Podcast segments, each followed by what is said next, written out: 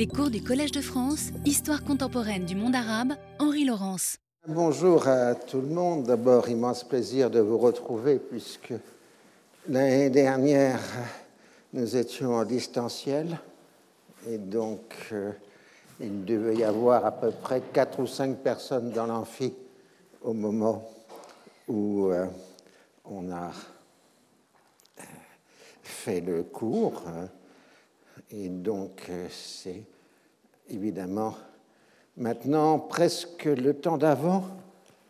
C'est exactement le sujet du cours de cette année, euh, parce que nous allons parler d'Orient, d'avant, d'histoire, euh, etc., de repères temporels et ainsi de suite. Donc, au moins pendant au moins trois ou quatre séances, six ou sept heures, on va faire des choses plutôt d'ordre méthodologique et théorique, mais quand même historique, rassurez-vous, avant de revenir au feuilleton des politiques orientales euh, des années 1960.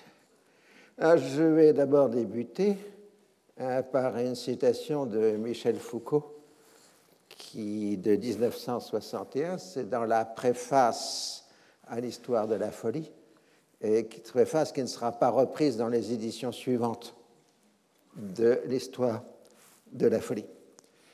Dans l'universalité de la ratio occidentale, il y a ce partage qu'est l'Orient.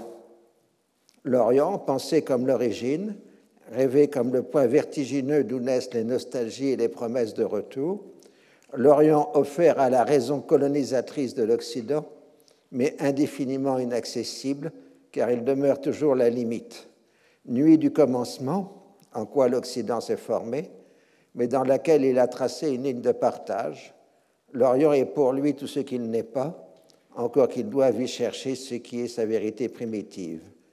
Il faudra faire une histoire de ce grand partage tout au long du devenir occidental, le suivre dans sa continuité et ses échanges, mais le laisser apparaître aussi dans son hiératisme tragique. Ma fini texte, Michel Foucault était un immense euh, styliste, vrai, écrivain, parfois d'ailleurs, ce qui rend sa lecture parfois obscure. Euh, d'ailleurs, mais ça, c'est une autre question.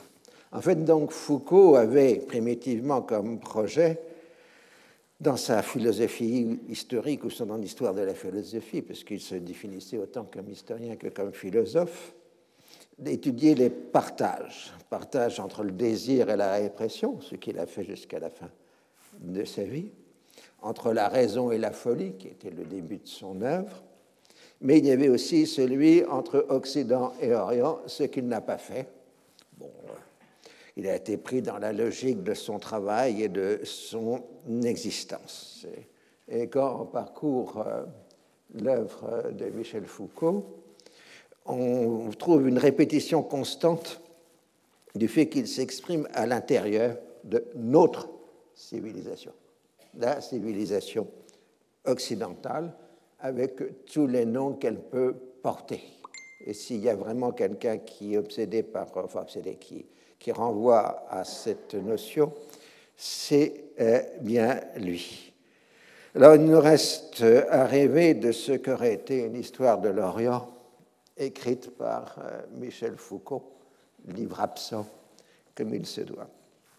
Alors, au début des années 1990, euh, à la suite d'expériences personnelles de chacun, Benjamin Stora, Henri Rousseau et moi-même, que nous connaissions depuis longtemps, avions eu le projet de rédiger un livre commun sur le thème Histoire et souffrance, à partir de nos expériences respectives sur l'histoire de l'occupation, de l'Algérie, de la guerre d'Algérie, et de la Palestine. Mes amis avaient déjà abordé le thème de la mémoire dans des travaux pionniers, mais ce qui nous avait frappé était moins la question de la distance temporelle que la violence des réactions que la recherche historique pouvait provoquer, expression d'une souffrance que les distances géographiques et temporelles ne semblaient pas devoir affaiblir.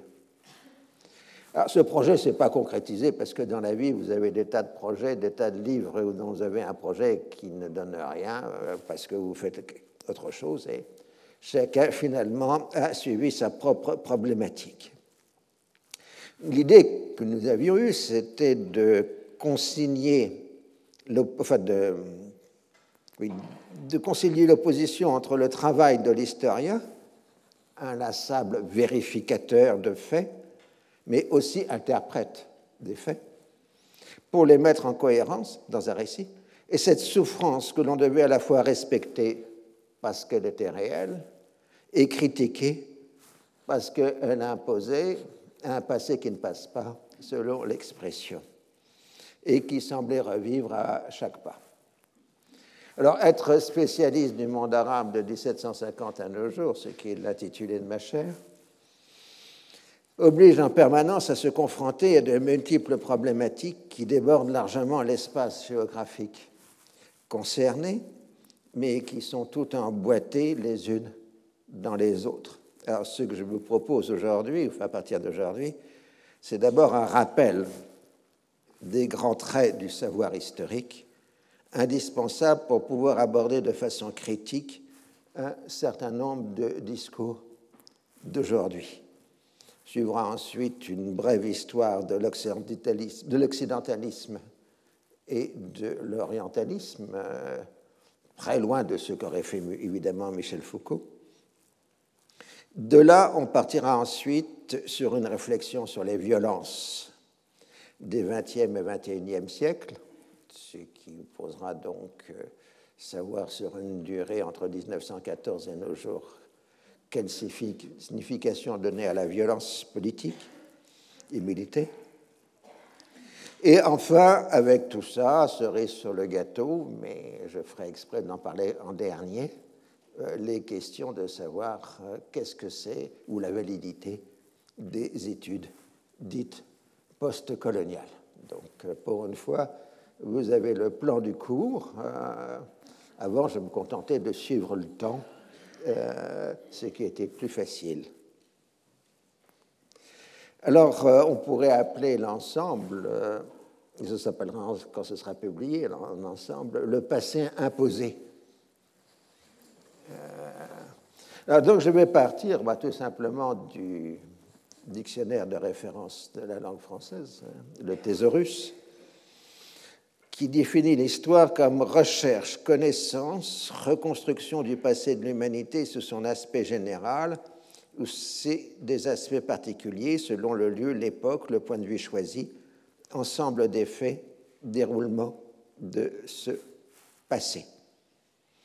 Et le passé, toujours selon le même dictionnaire, temps situé dans une époque révolue, temps passé. Alors, de ces premières euh, définitions, on peut tirer l'idée que l'histoire est un savoir sur ce qui s'est passé, sur le passé. Donc il a comme objet le temps, ou plus exactement le temps humain, c'est-à-dire une très mince pellicule de millénaires par rapport à l'immensité de l'âge de l'univers. Marc Bloch, que nous citerons souvent dans l'Apologie pour l'histoire, définit l'histoire comme la science des hommes dans le temps. Alors immédiatement, ce temps humain a été posé de façon différente. D'une part, l'histoire, ce temps humain, c'est la totalité des actes humains commis depuis les origines, et d'autre part, c'est le savoir que l'on a sur ces actes. Quand vous dites l'histoire jugera, c'est l'ensemble, et l'autre histoire, c'est celle des historiens. Alors c'est bien l'histoire connaissance qui importe, l'histoire en tant que passé est en quelque sorte l'objet de l'histoire connaissance. Alors je sais qu'en allemand, ils font des distinctions différentes et ainsi de suite, mais ça, c'est le problème de chaque univers euh, linguistique. Alors on partira d'une célèbre nouvelle de Borges, l'écrivain argentin, Fun ou Funès, ou la mémoire. Dans cette nouvelle, euh, il décrit un personnage capable de se souvenir de tout. Je cite, D'un coup d'œil, nous percevons trois vers sur une table. Funès, lui, percevait tous les rejets, les grappes les fruits qui composaient une treille. Il connaissait les formes des nuages austraux de l'aube du 30 avril 1880 et pouvait les comparer au souvenir des marbrures d'un livre en papier espagnol qu'il n'avait regardé qu'une fois et aux lignes de l'écume soulevées par une rame sur le Rio Negro la veille du combat de Quebracho. Ces souvenirs n'étaient pas simples. Chaque image visuelle était liée à des sensations musculaires, thermiques, etc. Il pouvait reconstituer tous les rêves, tous les demi-rêves. Deux ou trois fois, il avait reconstitué un jour entier. Il n'avait jamais hésité, mais chaque reconstitution lui avait demandé un jour entier. En fait, euh, cette hyperamnésie rend impossible toute connaissance, toute pensée, puisque, comme le dit Borges, penser, c'est oublier des différences, c'est généraliser, abstraire. Dans le monde surchargé de funes, il n'y avait que des détails presque immédiats. Donc on comprend qu'il est strictement impossible de retrouver le passé dans l'infinité euh, de ces détails. À dire vrai, c'est aussi le cas dans le présent. Euh, un témoin euh, n'a que vue extrêmement partielle de ce qui se passe autour de lui. Seul Dieu pourrait saisir tout ce qui se passe en un seul moment. Et on avait fait souvent la comparaison entre les grands romanciers et Dieu, puisqu'ils savaient tout, ils voyaient tout. Ah, Tolstoï, etc.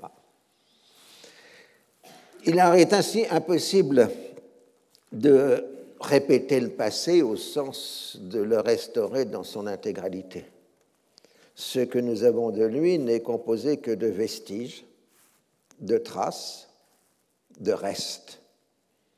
Alors l'historien est là pour reconstituer ce qui a eu lieu en fonction d'un nombre indéterminé d'indications.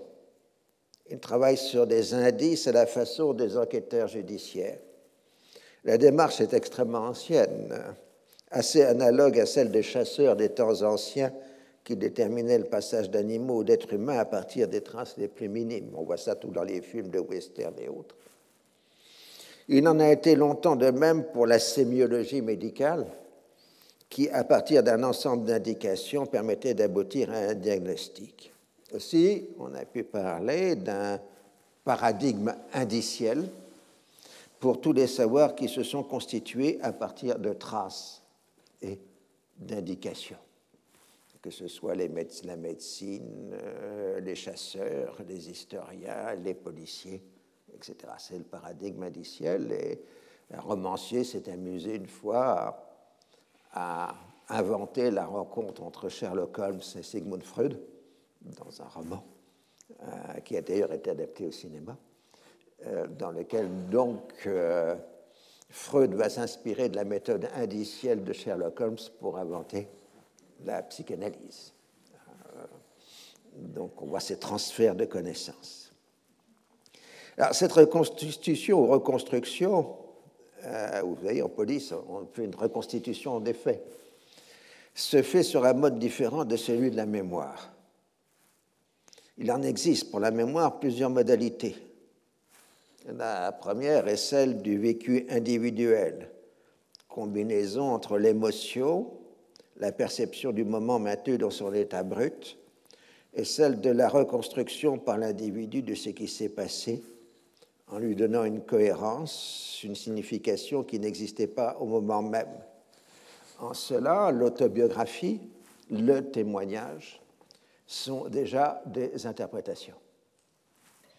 Ensuite, il y a les mémoires de groupe, partant du milieu familial avec ce qui est magnifié et ce qui est caché, jusqu'aux ensembles les plus grands comme la nation ou l'État. C'est les fameux lieux de mémoire qui constituent un environnement quotidien, non des rues, plaques commémoratives, statues. Aujourd'hui, on parle beaucoup des statues, monuments, etc à ces monuments, monuments c'est ce qui reste étymologiquement, euh, définis comme ouvrage d'architecture ou de sculpture édifié pour transmettre à la postérité le souvenir d'une personne ou d'un événement, mais aussi objet qui atteste l'existence, la réalité de quelque chose et qui peut servir de témoignage.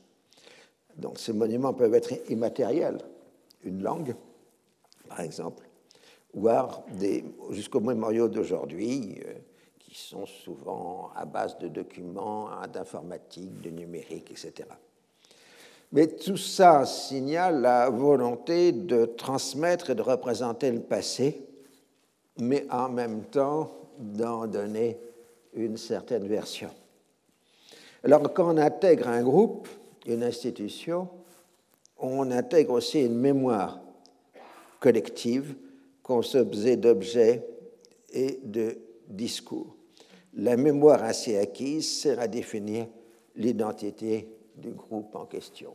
Quand vous devenez professeur au Collège de France, assez rapidement, vous intégrez la mémoire du Collège de France avec ses grands héros, ces événements qui ont fait son histoire. D'ailleurs, nous faisons régulièrement des colloques qui portent sur tel ou tel aspect de l'histoire du Collège de France.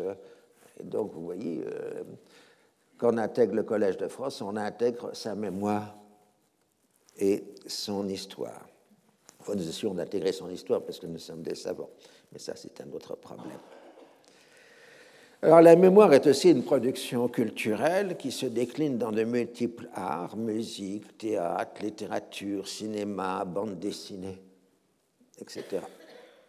La représentation du débarquement de Normandie du 6 juin 1944 se fonde plutôt sur des films comme Le jour le plus long ou Il faut sauver le soldat Ariane que sur les ouvrages plus savants des historiens dans la mémoire, ce sont les images des films qui l'emportent sur les photos réellement prises euh, le jour euh, du 6 euh, juin par les correspondants de guerre, parce que ces photos sont floues, il fait gris, etc. Et, ainsi de suite. Il suffit de voir les images des barges de débarquement américaines face à des villas cossues de Normandie euh, faut comprendre qu'il ne s'agit pas du jour le plus long qui a été tourné en Irlande.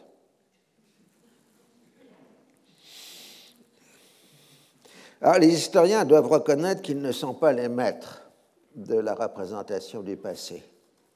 Modestement, ils ne sont que les artisans de ce qu'on pourrait appeler pour l'instant le segment scientifique de la mémoire. Alors, cet objet de l'histoire, c'est le temps, en cela, l'histoire s'oppose en quelque sorte à la philosophie, qui est la recherche de la raison d'être. Bien sûr, il y a des croisements de ces deux disciplines, puisqu'il existe une histoire de la philosophie et une philosophie euh, de l'histoire. De ce point de vue, l'histoire et la philosophie s'intéressent à la totalité de l'expérience humaine, ce qui est en tout cas leur ambition. La sociologie est en soi une science historique puisque ces objets ne peuvent être désindexés des contextes dans lesquels les informations sont prélevées. On a ainsi un redoublement des sciences sociales à chaque fois qu'on introduit le temps.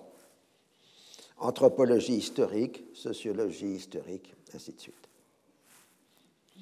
Aux données du présent, on substitue les traces du passé avec la difficulté créée par l'absence d'intercommunication.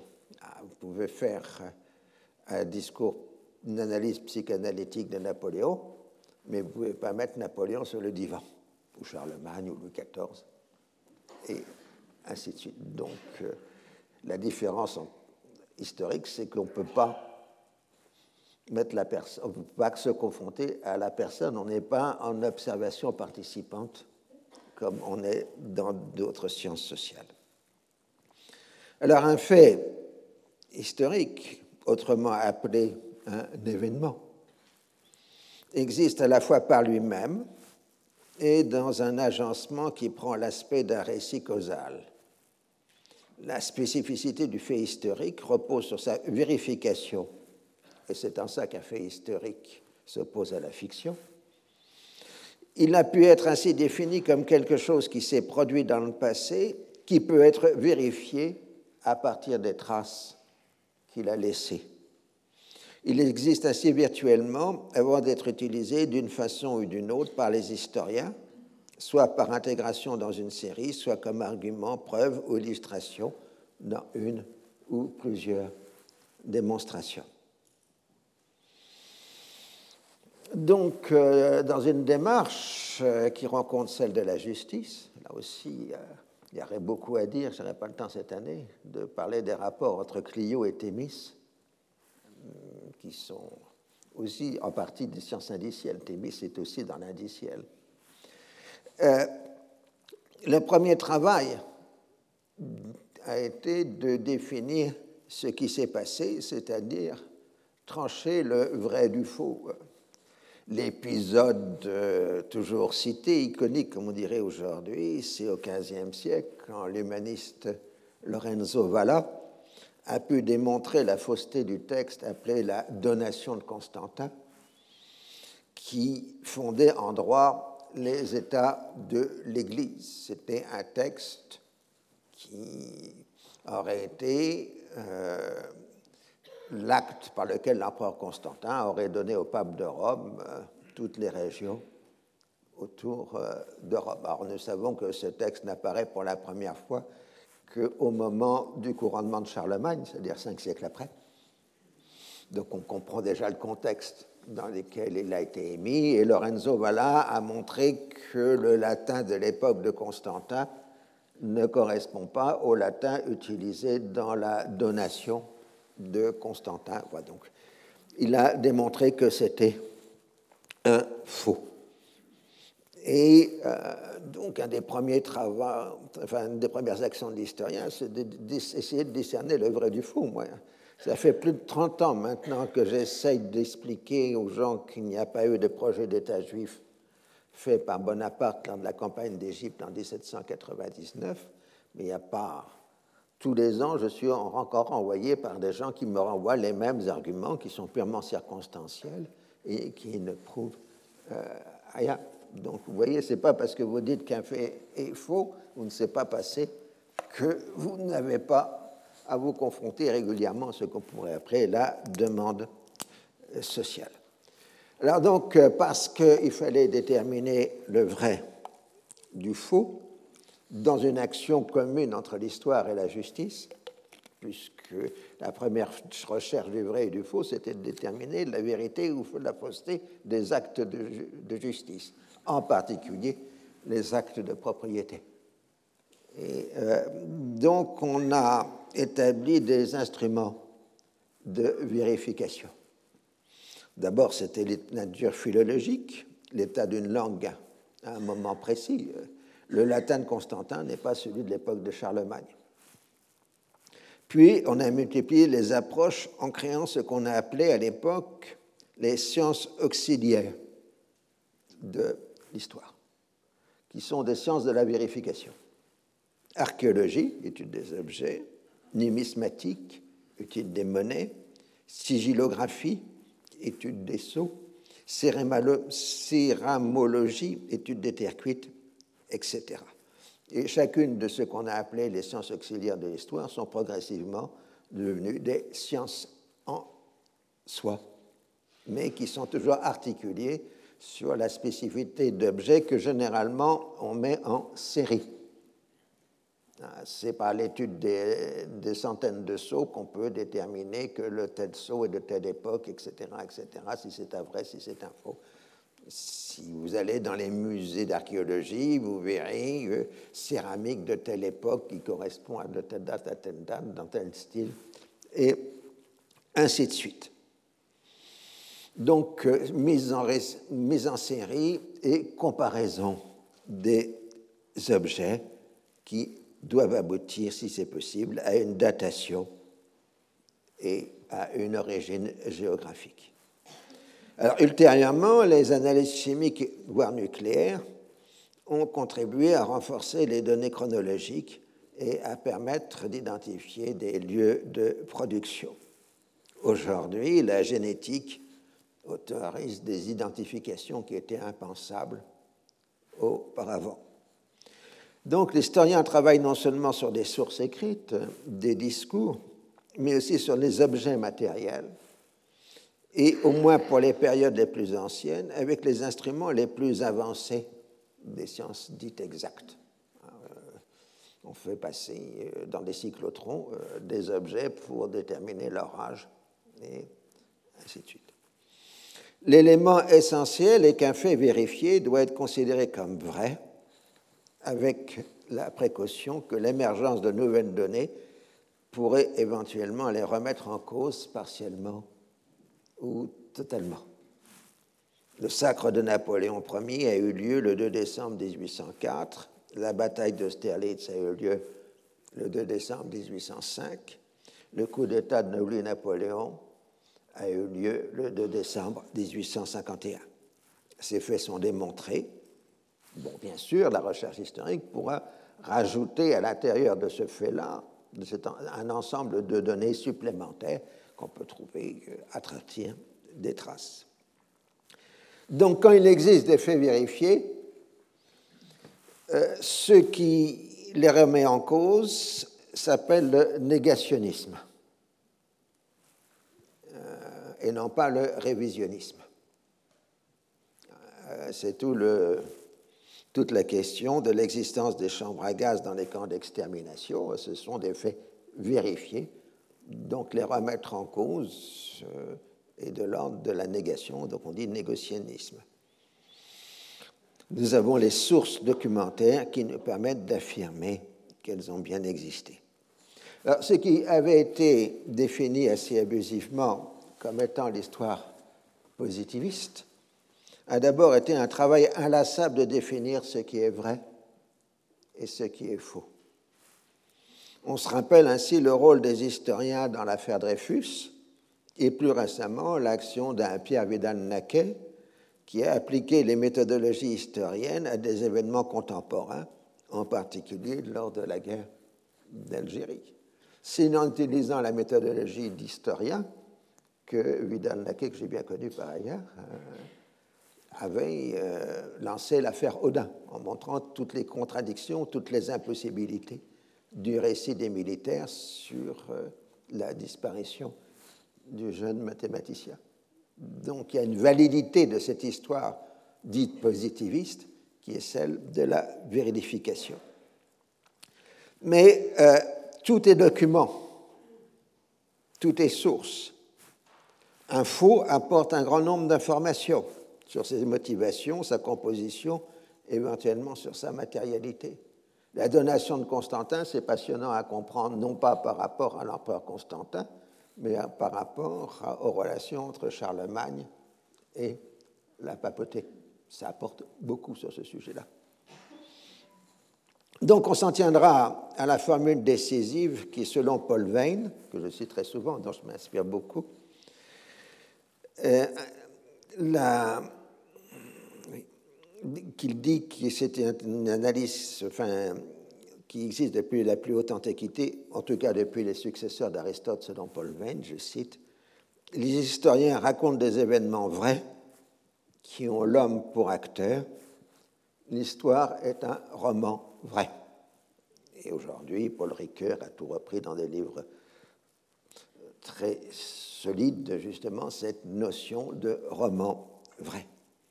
Et on revient à la formule célèbre euh, de Thucydide dans la guerre des Péloponnèse. L'histoire est un acquis pour toujours. Ce qui est un acquis pour toujours, c'est cette vérification des faits. Le savoir historique est une accumulation d'informations vérifiées. Seule une catastrophe majeure pourrait faire disparaître cette accumulation de connaissances ce qui nous est arrivé par rapport à l'Antiquité. Nous avons perdu 95% de textes écrits sous l'Antiquité ou 98%, je veux dire. Donc évidemment, il y a eu une catastrophe majeure entre nous et l'Antiquité. Là, une source, un document est pourvu de deux dimensions. La première est sa finalité propre, la fonction pour laquelle il a été créé.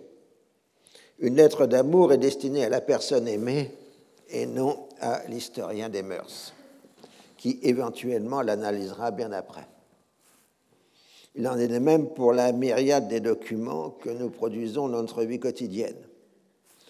Les documents que les plus anciens que nous avons sont généralement d'ordre juridique. Ah, il suffit de voir les trésors des chartes, comme on dit, euh, qui peuvent remonter jusqu'à l'époque de Charlemagne. La deuxième dimension est donc euh, non pas son but propre, mais l'utilisation qu'en fait les historiens. Le document est alors soumis à un interrogatoire qui, dans la forme la plus simple, est le qui, que, quoi, dont, où, avec qui, pourquoi. Mais évidemment, on peut retrouver maintenant des formes plus sophistiquées. L'historien se donne ainsi le moyen de faire parler le document. Ça va de la nature matérielle du document à sa composition rhétorique, en passant par la remise en contexte. Alors, il existe des cas où on peut déterminer que le document apparemment écrit sur le moment est en fait destiné à influencer l'interprétation postérieure des historiens parce qu'il y a des acteurs politiques qui sont suffisamment fourbes, oumpons et malins pour écrire presque des fautes de leur main, je veux dire. Euh, donc on a certains journaux personnels d'hommes politiques qui, quand on le lit correctement et qu'on confronte avec d'autres sources, donnent manifestement le sentiment que ça a été écrit non pas pour le moment, mais pour les historiens à venir, pour leur imposer une certaine version des faits. Donc il faut toujours avoir le coup d'œil critique.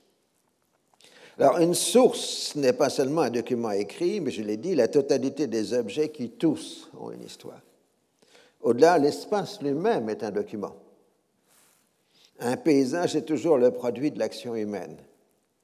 Dans tous les milieux dits naturels, on discerne une influence plus ou moins forte de l'homme, d'où le concept d'aujourd'hui d'anthropocène. Dans son travail de vérification et de compréhension, l'historien procède à un croisement des sources, confrontant les informations les unes aux autres pour tenter de déterminer ce qui s'est passé. La pluralité des informations, le fait qu'en général il sait ce qui se passera ensuite, sauf dans le cas de l'histoire immédiate, le met en position de force.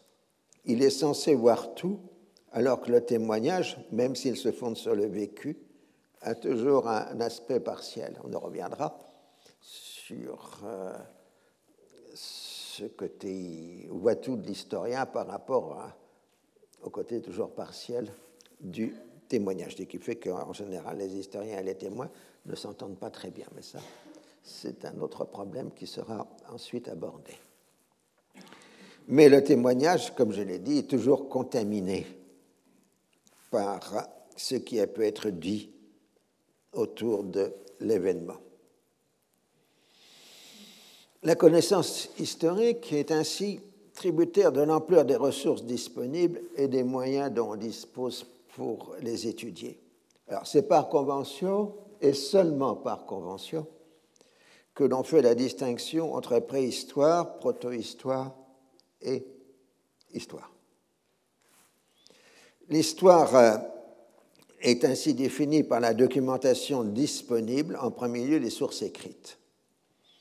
La préhistoire fait évidemment partie du passé humain, mais il nous est impossible de savoir tout simplement comment ces gens s'appelaient. Ah, Jean Guilaine, qui était professeur ici et que j'ai bien connu, enfin qui vit toujours d'ailleurs, euh, il a fait un précis de proto-histoire de l'Europe et de la France, mais il cite aucun peuple, parce qu'il est dans l'impossibilité de donner un nom aux populations dont il a étudié les objets euh, matériel.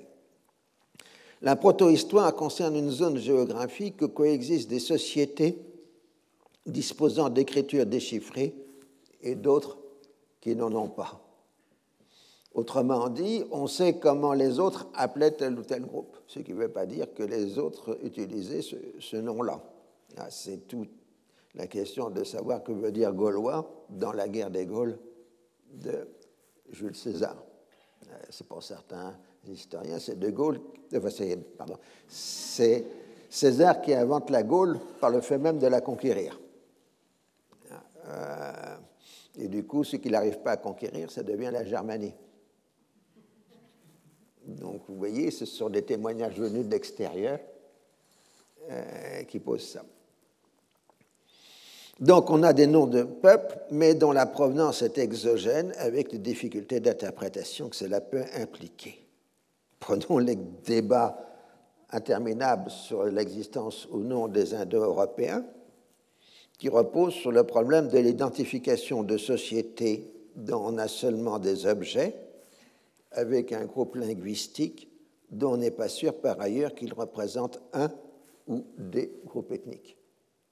Et on pourrait passer sur d'autres cas. Euh, on recherche désespérément les ancêtres des Huns ou des Mongols euh, au début de notre ère, parce qu'il y a des peuples que les Chinois signalent, mais qui ne sont pas des Mongols ou des Huns.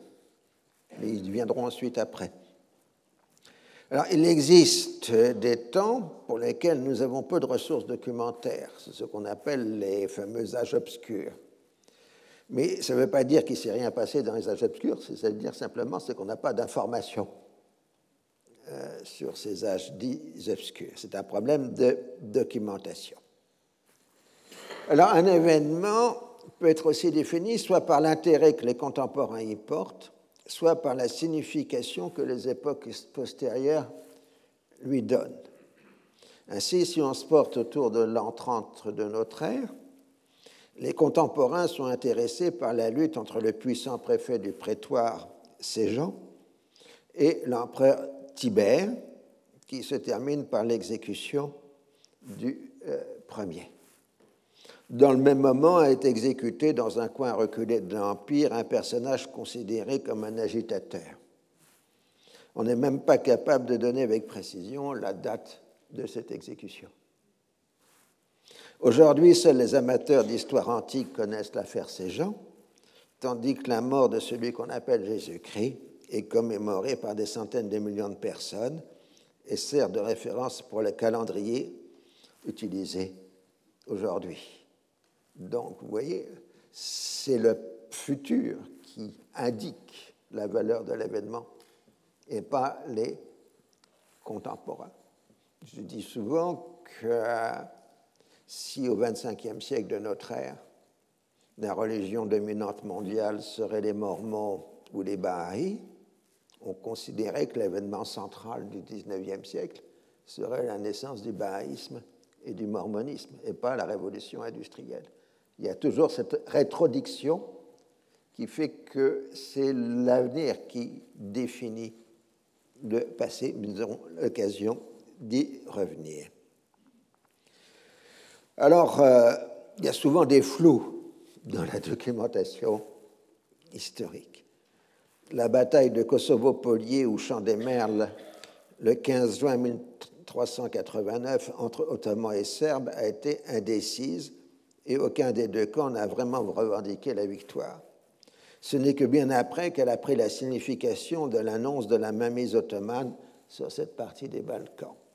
Elle est devenue alors un événement central dans la conscience nationale serbe quand cette dernière commence à s'élaborer à partir du XVIIIe siècle. Vous voyez, la bataille du Kosovo, c'est un événement qui devient important trois siècles après qu'elle s'est passée. Alors, euh, on, connaissait bien l'expression, on dit que la postérité jugera, et certains appellent de leur temps même à la postérité. Alors, l'événement est une différence, ce qu'on appelle aujourd'hui une nouvelle. La sagesse des nations dit que l'on ne parle pas des trains qui arrivent à l'heure. Dans sa globalité, l'événement est unique selon l'adage bien connu qu'on ne se baigne jamais dans le même fleuve. Mais en réduisant l'événement à certains de ses traits, on peut construire une série statistique de trains qui arrivent ou non à l'heure.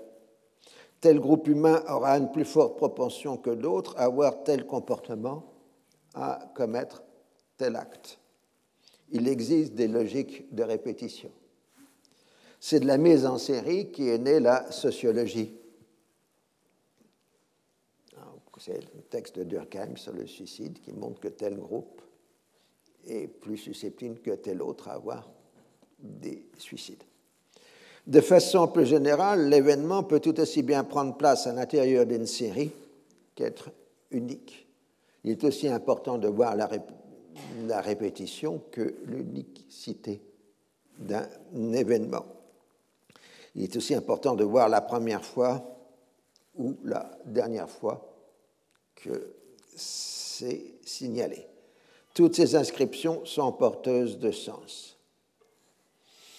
Alors, euh, l'élément essentiel est l'agencement des événements dans le cadre d'un récit, c'est-à-dire dans une organisation temporelle qui prend la forme d'une relation de causalité.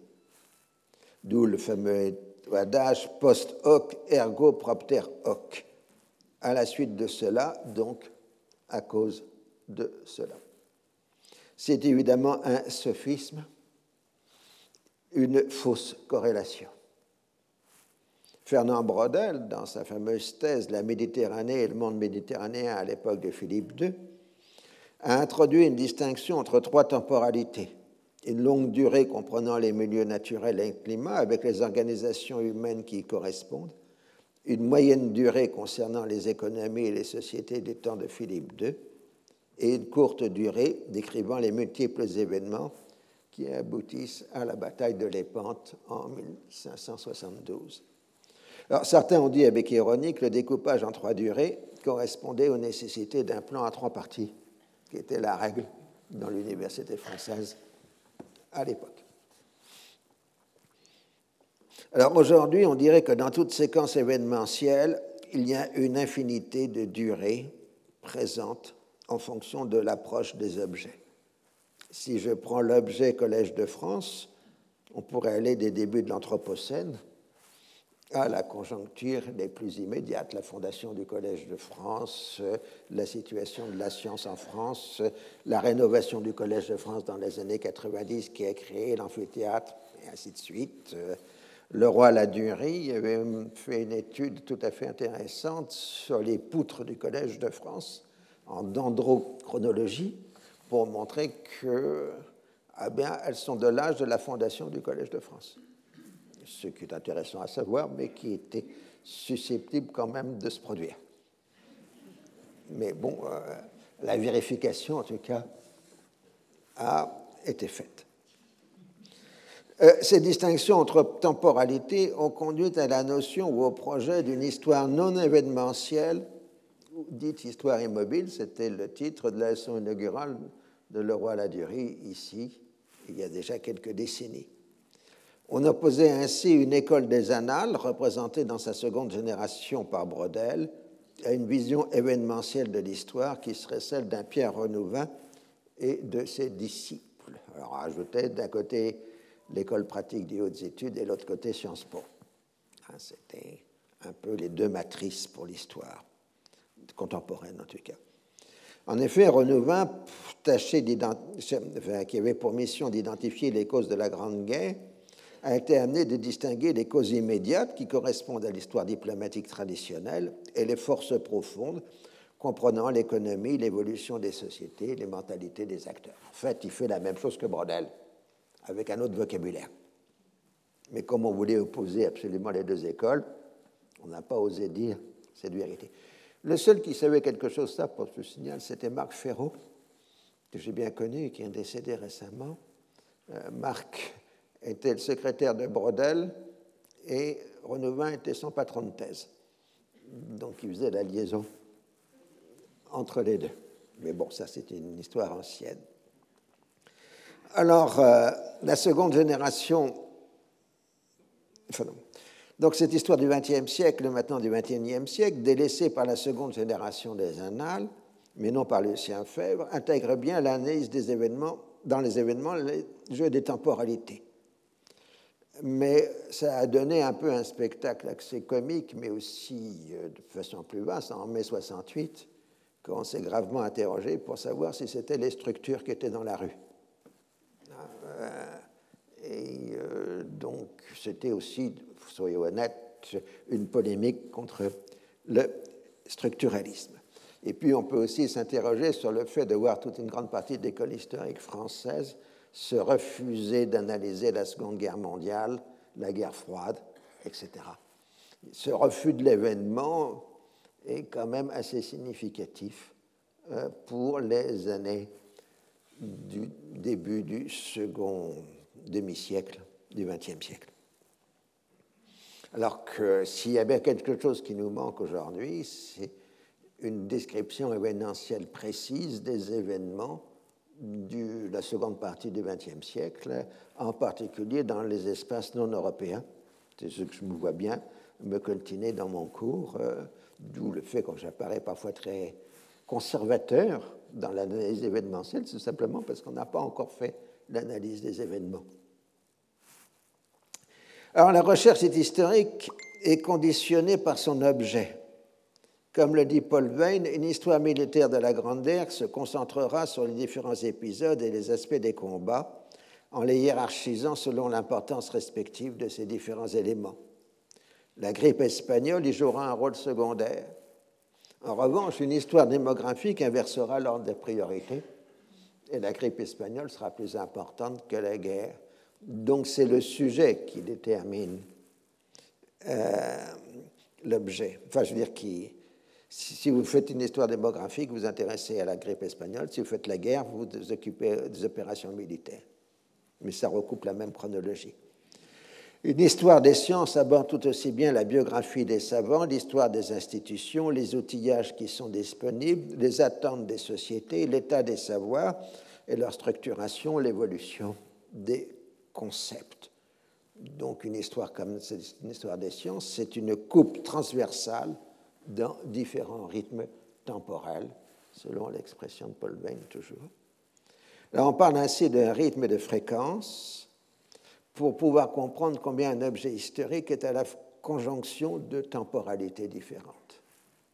Lévi-Strauss opposait jadis les sociétés froides qui en quelque sorte refusaient le mouvement aux sociétés dites chaudes qui, elles, s'activaient constamment en fonction des événements en cours. Plus une société était froide, plus elle était susceptible d'être ouverte à l'analyse structurale. Brodel lui répondait que plus une société était froide, plus sa compréhension appartenait à la longue durée. Une critique plus radicale de Lévi-Strauss marquait qu'en refusant ce qui est positif, c'est-à-dire l'évolutionnisme, l'anthropologue mettait en quelque sorte les sociétés étudiées hors du temps. D'où le paradoxe de l'anthropologie qui faisait une étude synchronique de ces sociétés, c'est-à-dire prise dans un présent continu en faisant un pas sur la contemporanéité de l'objet d'étude et de son observateur. L'anthropologue appartient à une société à un temps et l'objet d'étude à un autre temps, et on faisait semblant de ne pas savoir qu'ils appartenaient à des temporalités différentes. On ne les mettait pas en synchronie. Alors, cette critique ne tenait pas compte du fait que l'équipe de Lévi-Strauss au Collège de France s'était aussi lancée dans des études anthropologiques de villages français bien contemporains. Il faut rajouter, ça c'est pour les études de genre, que c'était réservé aux éléments féminins du laboratoire d'anthropologie sociale, euh, parce que, ayant des familles, elles ne pouvaient pas partir deux ans en Afrique ou en Amazonie. Donc, elles faisaient des anthropologies de village français. Et puis, il y avait un inconvénient quand même, c'est que quand elles publiaient le résultat de leur recherche, les objets d'étude protestaient de façon véhémente sur ce qui était écrit. il n'y a pas que Lévi-Strauss qui a fait évidemment euh, des études de village anthropologiques euh, en synchronie. Edgar Morin est célèbre pour des grandes enquêtes, en particulier en euh, Bretagne. Aujourd'hui, la, notion de société froide a été largement remise en cause. Lévi-Strauss lui-même a reconnu de façon plus ou moins éparse dans son œuvre que les sociétés amérindiennes, son domaine privilégié, avaient des milliers d'années d'histoire qui leur permettaient d'avoir élaboré la richesse extrême de leur conception du monde. D'où en quelque sorte l'impossibilité de leur assimiler les chasseurs-cueilleurs de la préhistoire dans les années 1990, il a accepté l'idée que les sociétés amazoniennes avaient connu des changements considérables, en particulier le choc microbien qui accompagne l'arrivée des Européens, ce qui a conduit à un effondrement démographique de l'ordre de plus de 90%. Ce qui donc euh, a fait que ces sociétés amérindiennes ne se sont jamais remis du choc. Ah, je cite Lévi-Strauss, tardif, hein. c'est 1993. Ainsi, les sociétés amazoniennes se dérobent aux entreprises de la sociologie dite primitive qui leur empruntaient tant d'exemples. Là où on croyait trouver d'ultimes témoins de genre de vie et de modes de pensée archaïques, nous reconnaissons aujourd'hui des survivants de sociétés complexes et puissantes depuis des millénaires engagés dans un devenir historique et que décomposa dans un laps de deux ou trois siècles ce tragique accident lui aussi historique qui fut pour elle la découverte du Nouveau Monde. Donc la notion de société froide ou chaude ne se comprend pas apparaître ou non dans l'histoire, mais dans la façon les sociétés abordent le temps, ce que nous reviendrons, sur lequel nous reviendrons ultérieurement. Alors au passage, euh, pour votre culture générale, cette découverte de l'historicité des sociétés amazoniennes s'est accompagnée de la disparition de la notion de forêt vierge, pour la forêt amazonienne en particulier, puisque en fait, elle était cultivée avant l'arrivée des maladies européennes.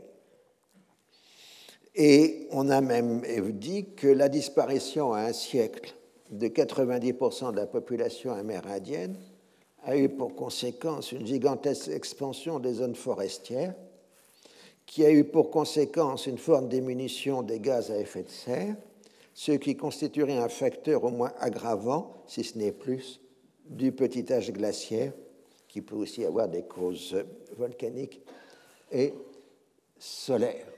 Donc, on peut, dans ce cas-là, mettre le curseur de l'Anthropocène en place 16e siècle hein, et montrer que la découverte de l'Amérique provoque un refroidissement climatique. En tout cas, c'est des thèses qui sont actuellement avancées. Alors, la mise en ordre des éléments constitue ainsi une intrigue. La découverte de l'Amérique, l'effondrement de la population amérindienne, les conséquences climatiques, un itinéraire, un raisonnement alors, euh, selon Paul Veyne, on serait ainsi dans la situation où on ne pourrait que déterminer des itinéraires, des histoires de, mais que l'on ne pourrait pas dresser une carte détaillée, une histoire générale. Lévi-Strauss, euh, dans La pensée sauvage, pose que la connaissance historique se trouve hiérarchisée entre une histoire qui apprend plus et une histoire qui explique plus et apprend moins. La biographie, l'anecdote sont riches de détails, mais faibles en intelligibilité. Mais plus on monte en concept, plus on perd en information. Autrement dit, plus on monte en définition, plus on perd en extension. D'où l'impossibilité de constituer une histoire générale. Ça, c'était encore une vacherie de Lévi-Strauss envers les historiens. L'histoire est une démonstration et un simple détail n'est pas simplement une singularité mais un élément de preuve dans une argumentation aussi triviale que soit ce détail. Par exemple, une manière de table ou la façon de se tenir. Ça prend sens dans une histoire de la sociabilité, du comportement des corps. Il suffit de voir l'usage que Norbert Elias a fait dans la civilisation des mœurs de tous les simples détails de la vie quotidienne on a en fait là le problème des échelles en histoire. De plus, un événement déterminé, par exemple la bataille d'Austerlitz, est composé d'éléments vérifiables et constitue un tout cohérent. Au moins pour l'historien, c'était moins euh, sensible pour l'acteur. Hein, vous savez, c'est tout le problème de Fabrice à Waterloo. Il ne sait pas qu'il est dans la bataille de Waterloo. il se trouve que dans un coin où il se passe euh, des choses un peu violentes. En revanche, l'ensemble des guerres de la Révolution et de l'Empire constitue un ensemble constitué rétrospectivement par l'historien dans une relation causale. Ça, c'est ce que dit Raymond Aron. Euh, donc, si on reprend ce que disait Lévi-Strauss, on peut dire que, en fait, ce qu'il appelle la montée en concept, c'est en fait l'interprétation et pas le détail.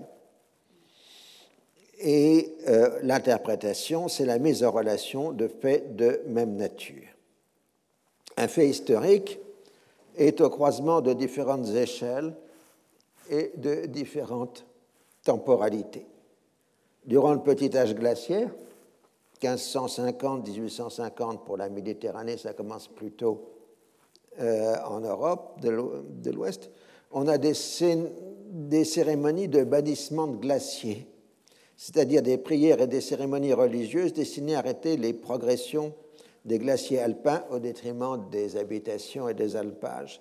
Ça nous renseigne sur l'évolution du petit âge glaciaire, sur l'agriculture de la société montagnarde, sur la vie religieuse des populations et certainement encore sur des tas d'autres sujets. Un fait vérifié se prête ainsi à un nombre illimité, et j'insiste bien illimité, de lectures et d'interprétations. Par rapport aux détails, on peut essayer de raisonner pour avoir l'idée de l'ensemble, comme un paléontologue raisonne à partir d'une vertèbre. C'était la position des historiens de l'Union soviétique avant l'ouverture au moins temporaire des archives dans les années 1990. À partir d'une série d'indicateurs, ils arrivaient déjà à une assez bonne approximation du tout, même si les chiffres avancés ont été ensuite contestés.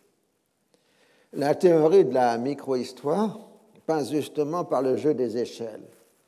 En travaillant sur un groupe restreint, en multipliant les angles d'approche, on peut faire émerger tout un monde qui ne correspond pas nécessairement à ce que révélerait un changement d'échelle. Cette approche a permis de produire des problématiques nouvelles en histoire culturelle ou en histoire sociale.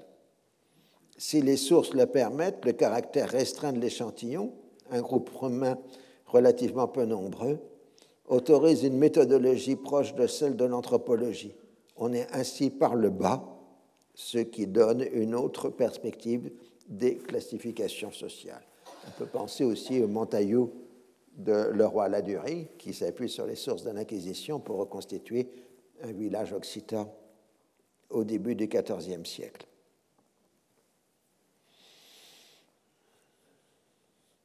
À l'inverse de la micro-histoire, nous avons ce qu'on appelle aujourd'hui l'histoire mondiale, la World History, qui a remplacé la désuète histoire universelle de mon enfance. Elle a permis de remettre en synchronie l'ensemble des sociétés en montrant l'ampleur des échanges, les parallélismes d'évolution, en se dispensant de passer par un centre dominateur, sauf pour la période des empires ultramarins. Les perspectives nouvelles comme l'histoire climatique, les changements écologiques et les variations du genre s'inscrivent facilement dans cette synchronie qui est celle de l'histoire mondiale, de la World History et euh, qui est donc à l'opposé, puisque quand vous êtes dans l'histoire mondiale, vous travaillez à l'échelle d'un continent ou de plusieurs continents euh, en même temps. Donc on n'est plus dans un petit village d'Occident comme dans la micro-histoire. Utiliser le jeu des échelles, c'est penser selon un modèle fixe de carte géographique où la richesse en détail empêche de voir les grands ensembles.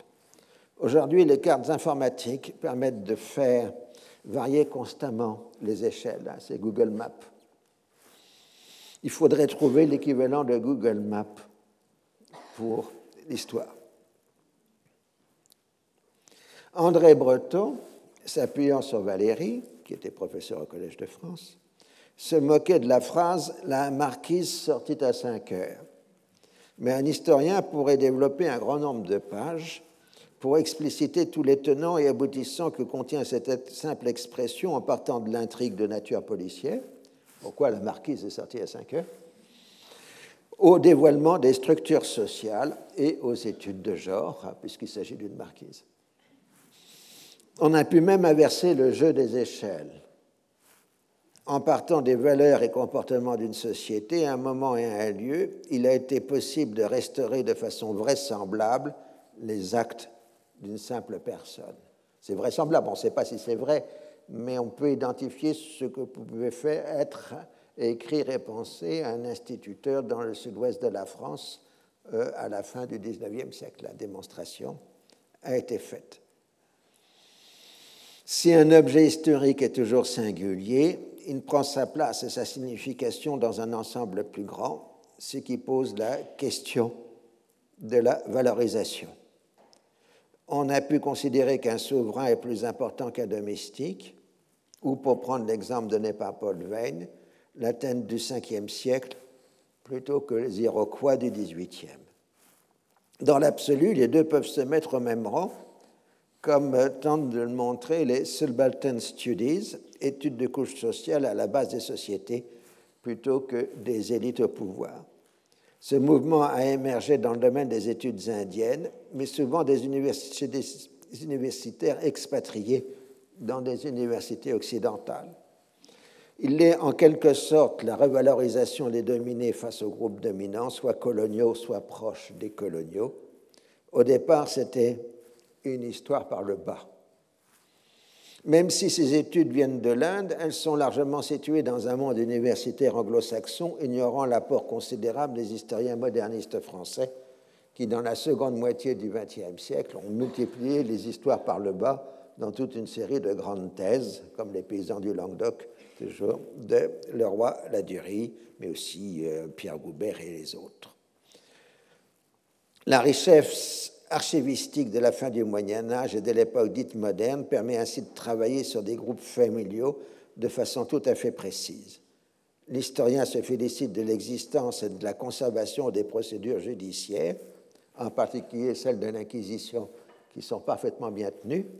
Il faut bien considérer que les intéressés, eux, avaient moins de joie, d'enthousiasme envers les procédures de l'Inquisition. On va arrêter là pour la pause en pleine méthodologie. Voilà. Alors, je vous avais laissé la dernière fois dans ce qu'on appelle les Subaltern Studies, qui en fait avaient pour ambition de contester le récit national indien, voire les grands récits en général, au profit de récits multiples des communautés primordiales. Et ces historiens affirmait que le récit national s'inscrivait dans la continuité de la perspective coloniale, ce qui, à mon avis, est tout à fait vrai, et pas seulement en Inde. L'installation aux États-Unis des principaux auteurs s'est accompagnée de l'adoption de thèses philosophiques et littéraires du postmodernisme, mais ça sera étudié plus tard dans la suite euh, de ce cours. Mais il y a un problème supplémentaire, c'est que les subalternes en Inde ne s'intéressent pas vraiment à ce qu'on dit sur eux dans les subaltern studies aux États-Unis. Et ils sont plutôt dans le grand récit national euh, du BJP euh, dans l'Inde d'aujourd'hui que sur le discours des historiens subalternistes des universités américaines. Bon, ça c'était une vacherie. Hein. Et on passe maintenant à la problématique. Donc on a vu qu'un fait se trouve être un carrefour d'interrogation, qu'il existe à la fois en fonction d'un questionnement, qu'il existe en fonction d'un questionnement qui le place dans une argumentation ou une démonstration. La problématique donne sens à la recherche, les faits historiques prennent leur signification dans le questionnement, certains sont mis en relief et d'autres passent en second plan, on l'a vu. Si vous faites la démographie, vous vous intéressez à la grippe espagnole. Si vous faites la guerre, vous vous intéressez aux opérations militaires. Alors, contrairement à l'érudition, qui est un acquis pour toujours, la problématique appartient totalement au temps où elle est conçue. Antoine Pro et Jay Winter ont pu s'y mettre en évidence trois générations successives d'historiens de la Grande Guerre.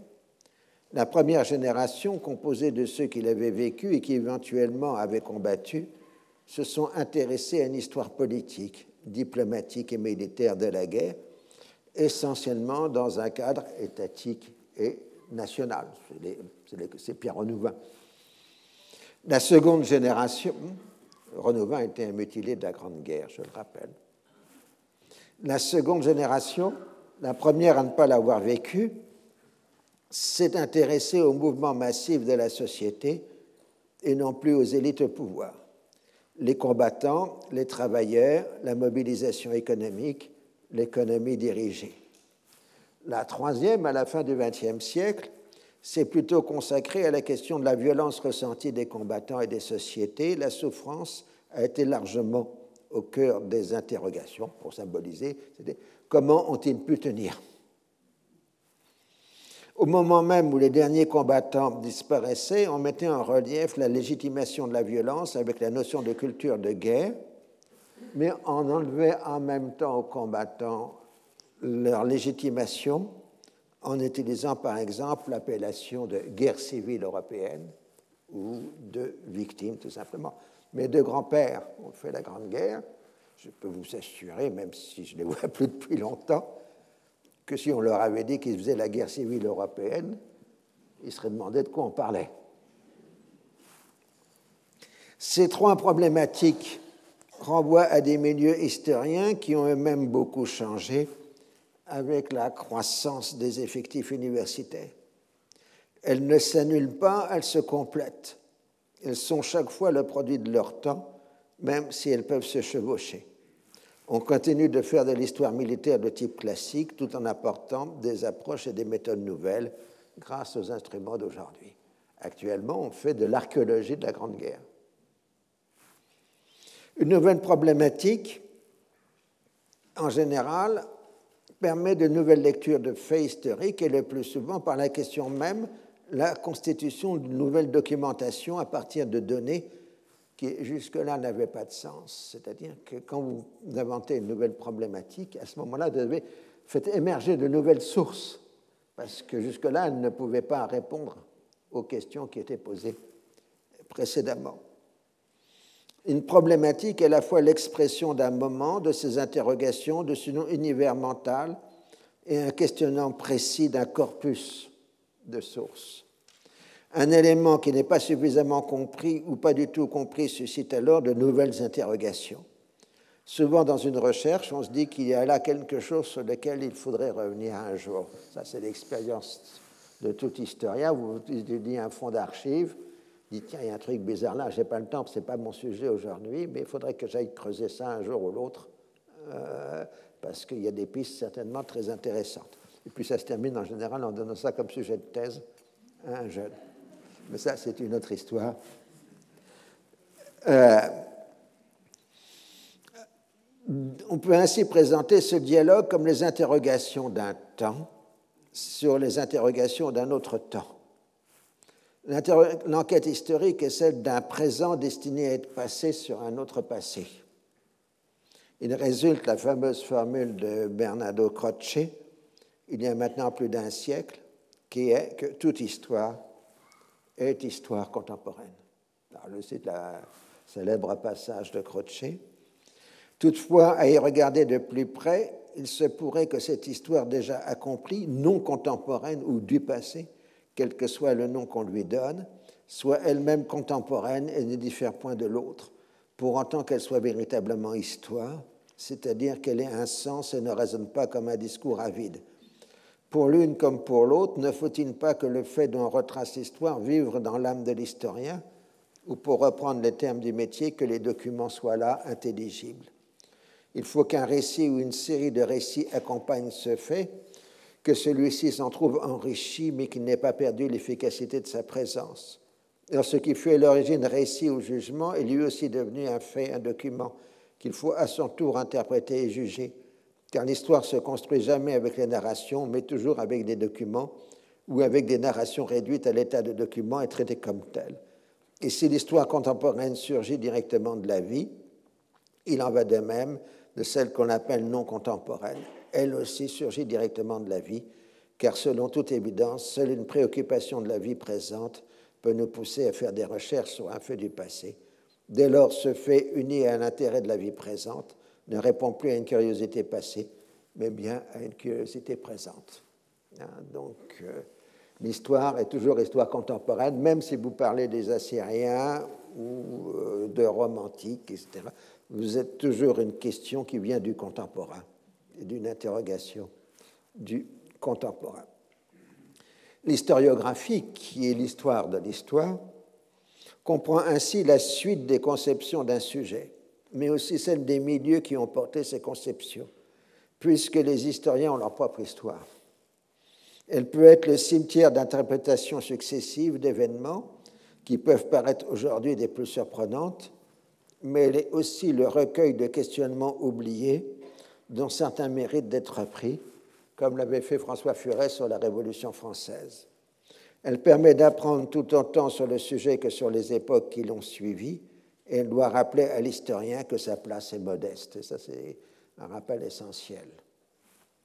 Dans l'absolu, ce serait à l'historien d'inventer, au sens de découvrir, le fait historique lors de la mise en place de l'argumentation. Dans le réel, pour les époques anciennes, il est l'héritier des apports successifs des historiens et de la mémoire. Pour les époques contemporaines, la presse d'information, dans toutes ses modalités, énonce les événements sous forme de nouvelles. Bien sûr, dans sa recherche sur les sources, il peut trouver des faits inédits, mais c'est relativement secondaire dans la production des faits. Alors passons maintenant à un problème difficile qui est celui de la détermination.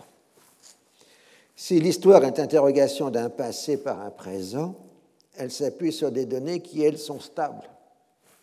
En deux siècles, la bataille de Waterloo n'a pas changé de date. Il en est de même pour celle de Marignan, il était vrai que dans la défunte Union soviétique, le passé était moins stable que le futur, puisqu'on en supprimait successivement tel ou tel personnage historique selon l'évolution de la ligne euh, du parti. Il existe un savoir cumulatif qui conduit à émettre de nouvelles hypothèses et à rejeter au moins partiellement des anciennes. Autrement dit, l'interprétation historique a sa propre temporalité elle n'est pas que l'expression d'un univers mental d'un moment précis, elle suit l'évolution des instruments de savoir et des structures professionnelles de la profession. Quand on veut avancer une thèse a priori, on sélectionne consciemment ou inconsciemment les faits en ne retenant que ceux qui vont dans le sens voulu.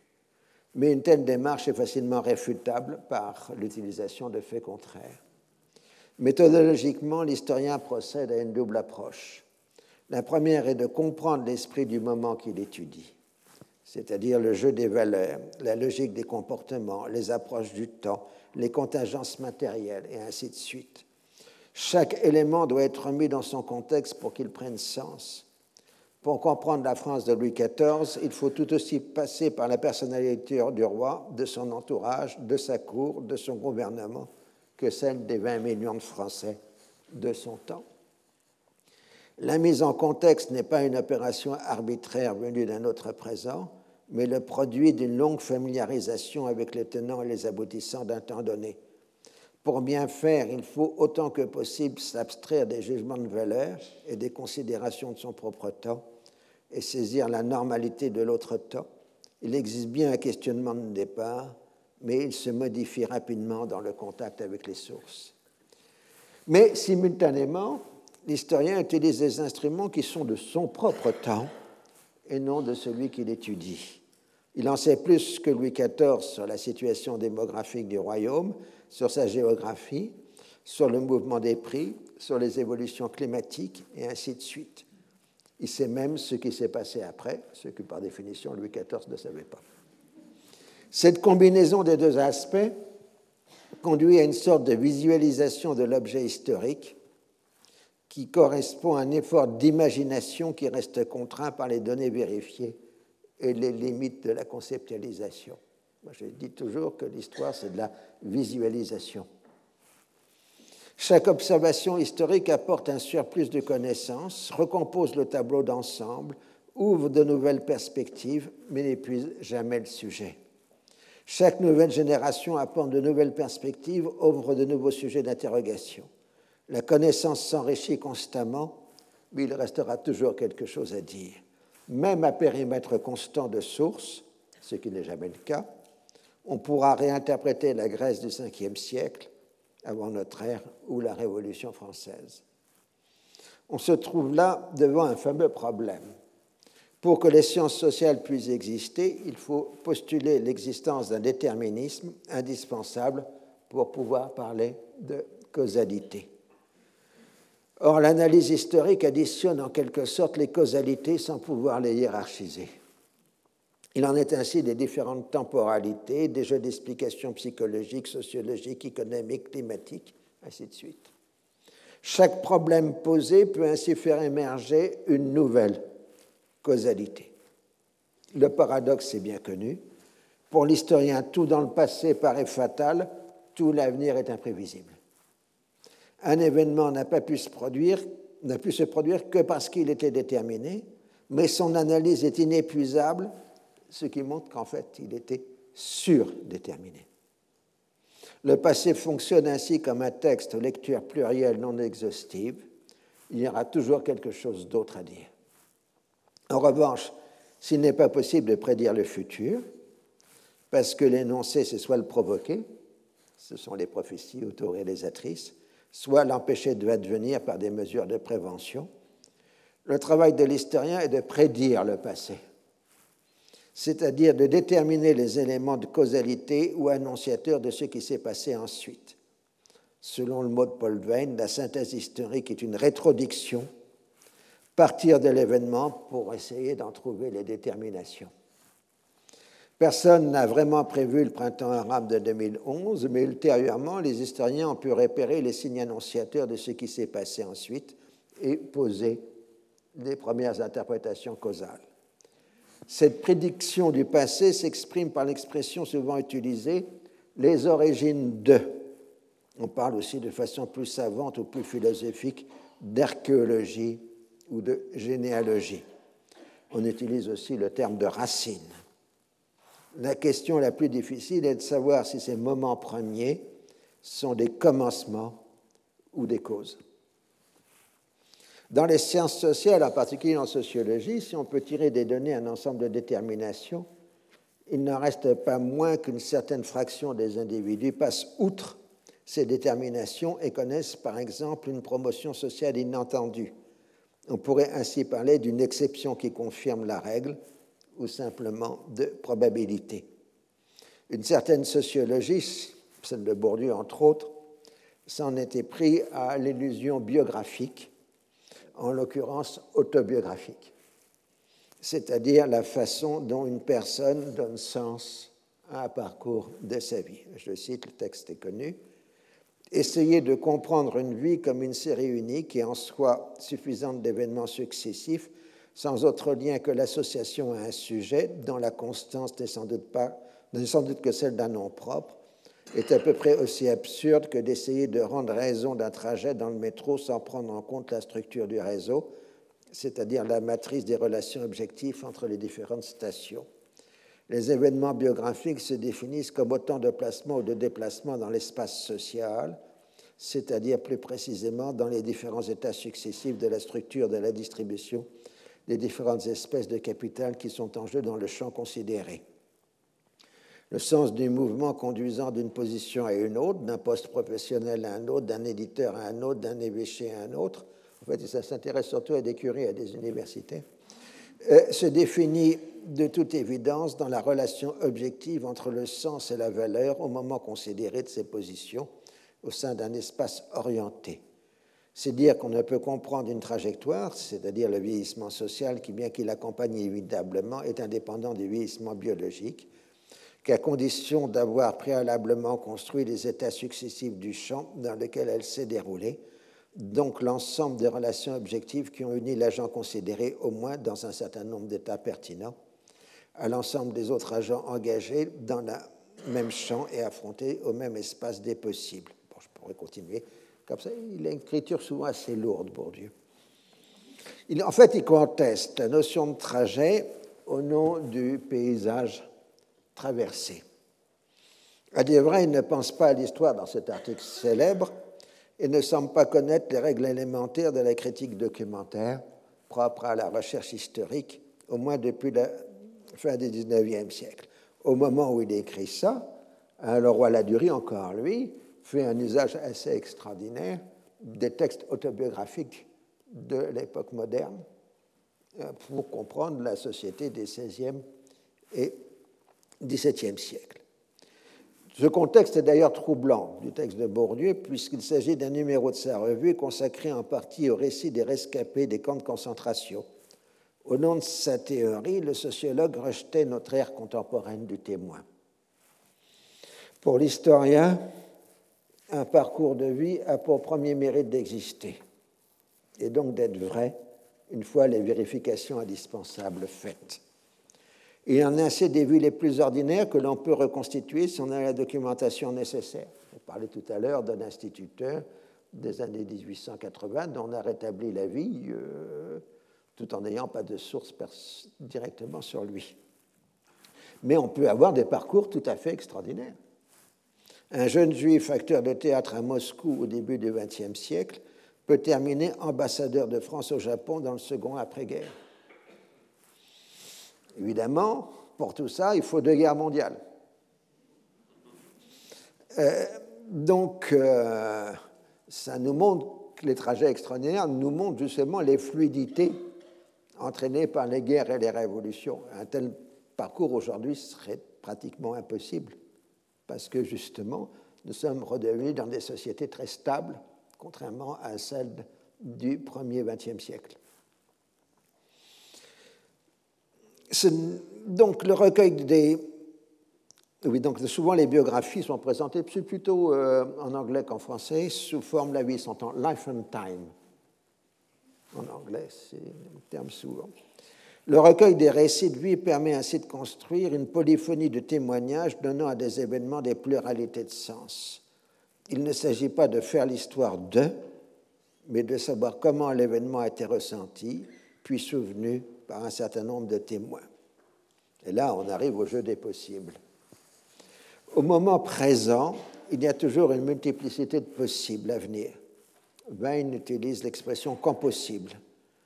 L'historien doit se rappeler constamment quand il analyse une situation. La téléologie ou finalité consiste à ignorer cette indétermination des possibles à chaque moment pour ne suivre que ce qui s'est passé. Autrement dit, chercher dans l'après la raison de l'avant, péché aussi grave que l'anachronisme. Elle introduit ainsi une logique dans ce qui est partiellement peut être une partie de hasard. Paul Veyne définit ainsi dans un texte magnifique la chute de l'Empire romain. L'Empire du IVe siècle, reconstruit par Dioclétien et Constantin, était aussi solide que jamais.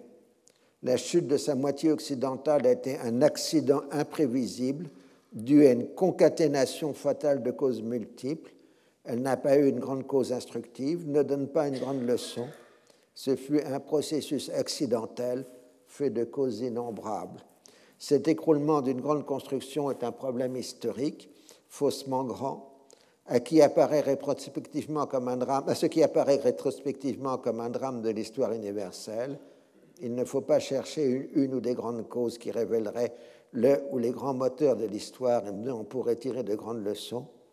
La chute de l'Empire d'Occident fut un accident inattendu où un grand nombre de petites causes et de petites conditions a fait boule de neige. L'analyse d'un événement se trouve ainsi être une sorte de carrefour. Son contexte, c'est-à-dire tout ce qui lui est synchronique, les appréhensions de l'avenir à ce moment précis, ce qui s'est passé ensuite, et enfin la temporalité propre à l'historien. Implicitement ou explicitement, les historiens utilisent l'approche dite contrefactuelle, ne serait-ce que pour déterminer l'importance d'une cause. Si Grouchy et non Blücher étaient arrivés à Waterloo, si tel personnage aurait pris telle autre décision, si un tel était décidé avant. Voilà. Par nature, le contrefactuel est une expérience de pensée, puisqu'aucune donnée empirique ne peut lui donner de confirmation. Néanmoins, il peut apporter beaucoup. Ainsi, en histoire des sciences et des techniques, on se rend bien compte qu'une découverte est dans l'air du temps puisque l'on en arrive à des controverses pour savoir qui a été le premier à l'avoir faite. De même, un concept comme celui de surmortalité s'établit en référence à un état normal qui aurait dû advenir.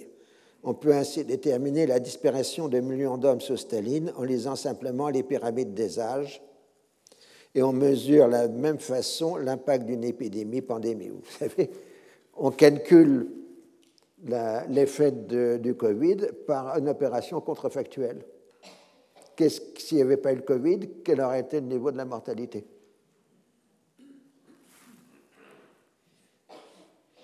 En justice, on se sert de façon régulière du contrefactuel pour déterminer si la carrière de quelqu'un a souffert de son engagement politique ou de son appartenance à un groupe ethnique ou à un genre. La détermination de l'existence d'un plafond de verre repose ainsi sur une approche de ce type. Il en est de même pour les actions en réparation pour des actes commis. Que se serait-il passé si cette action n'avait pas eu lieu? Une des plus belles histoires contrefactuelles que j'ai trouvées, mais j'ai perdu la référence. si quelqu'un la retrouve un jour, ça m'intéresse. C'était l'histoire d'un officier de marine royaliste qui avait émigré au début de la Révolution et qui, sous la Restauration, avait demandé qu'on lui rétablisse l'intégralité de sa carrière et que donc, logiquement, s'il était euh, lieutenant euh, en 1792, il devait être amiral en, 1815. Et les bureaux de la marine lui ont répondu Monsieur, vous êtes mort à Trafalgar.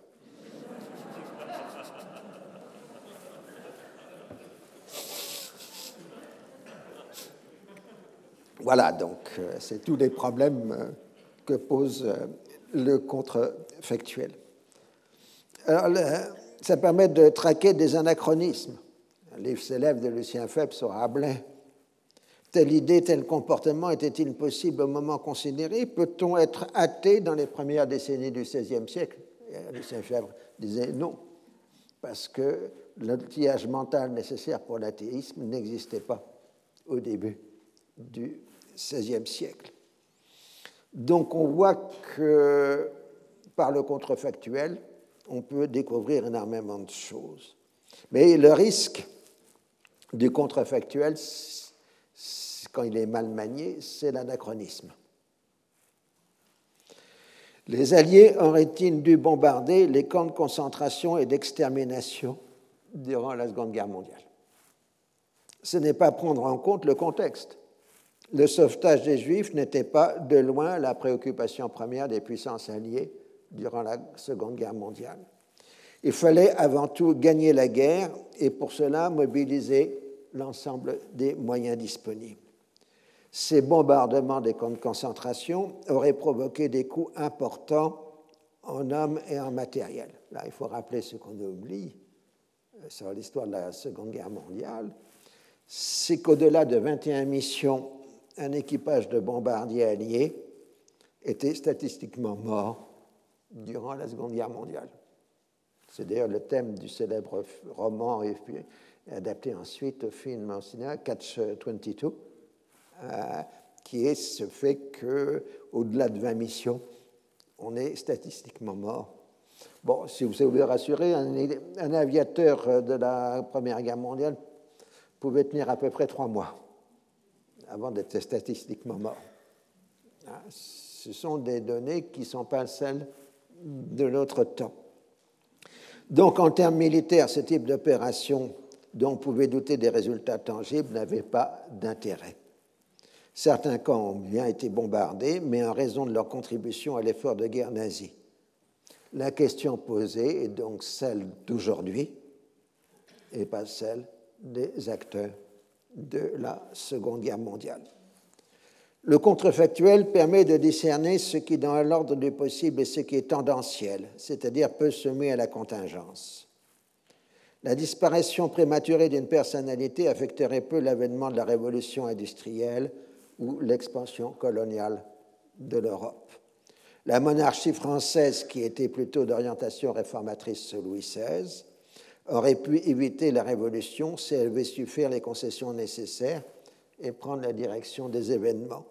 Mais le résultat final, c'est-à-dire la société du XIXe siècle, n'aurait pas été très différent.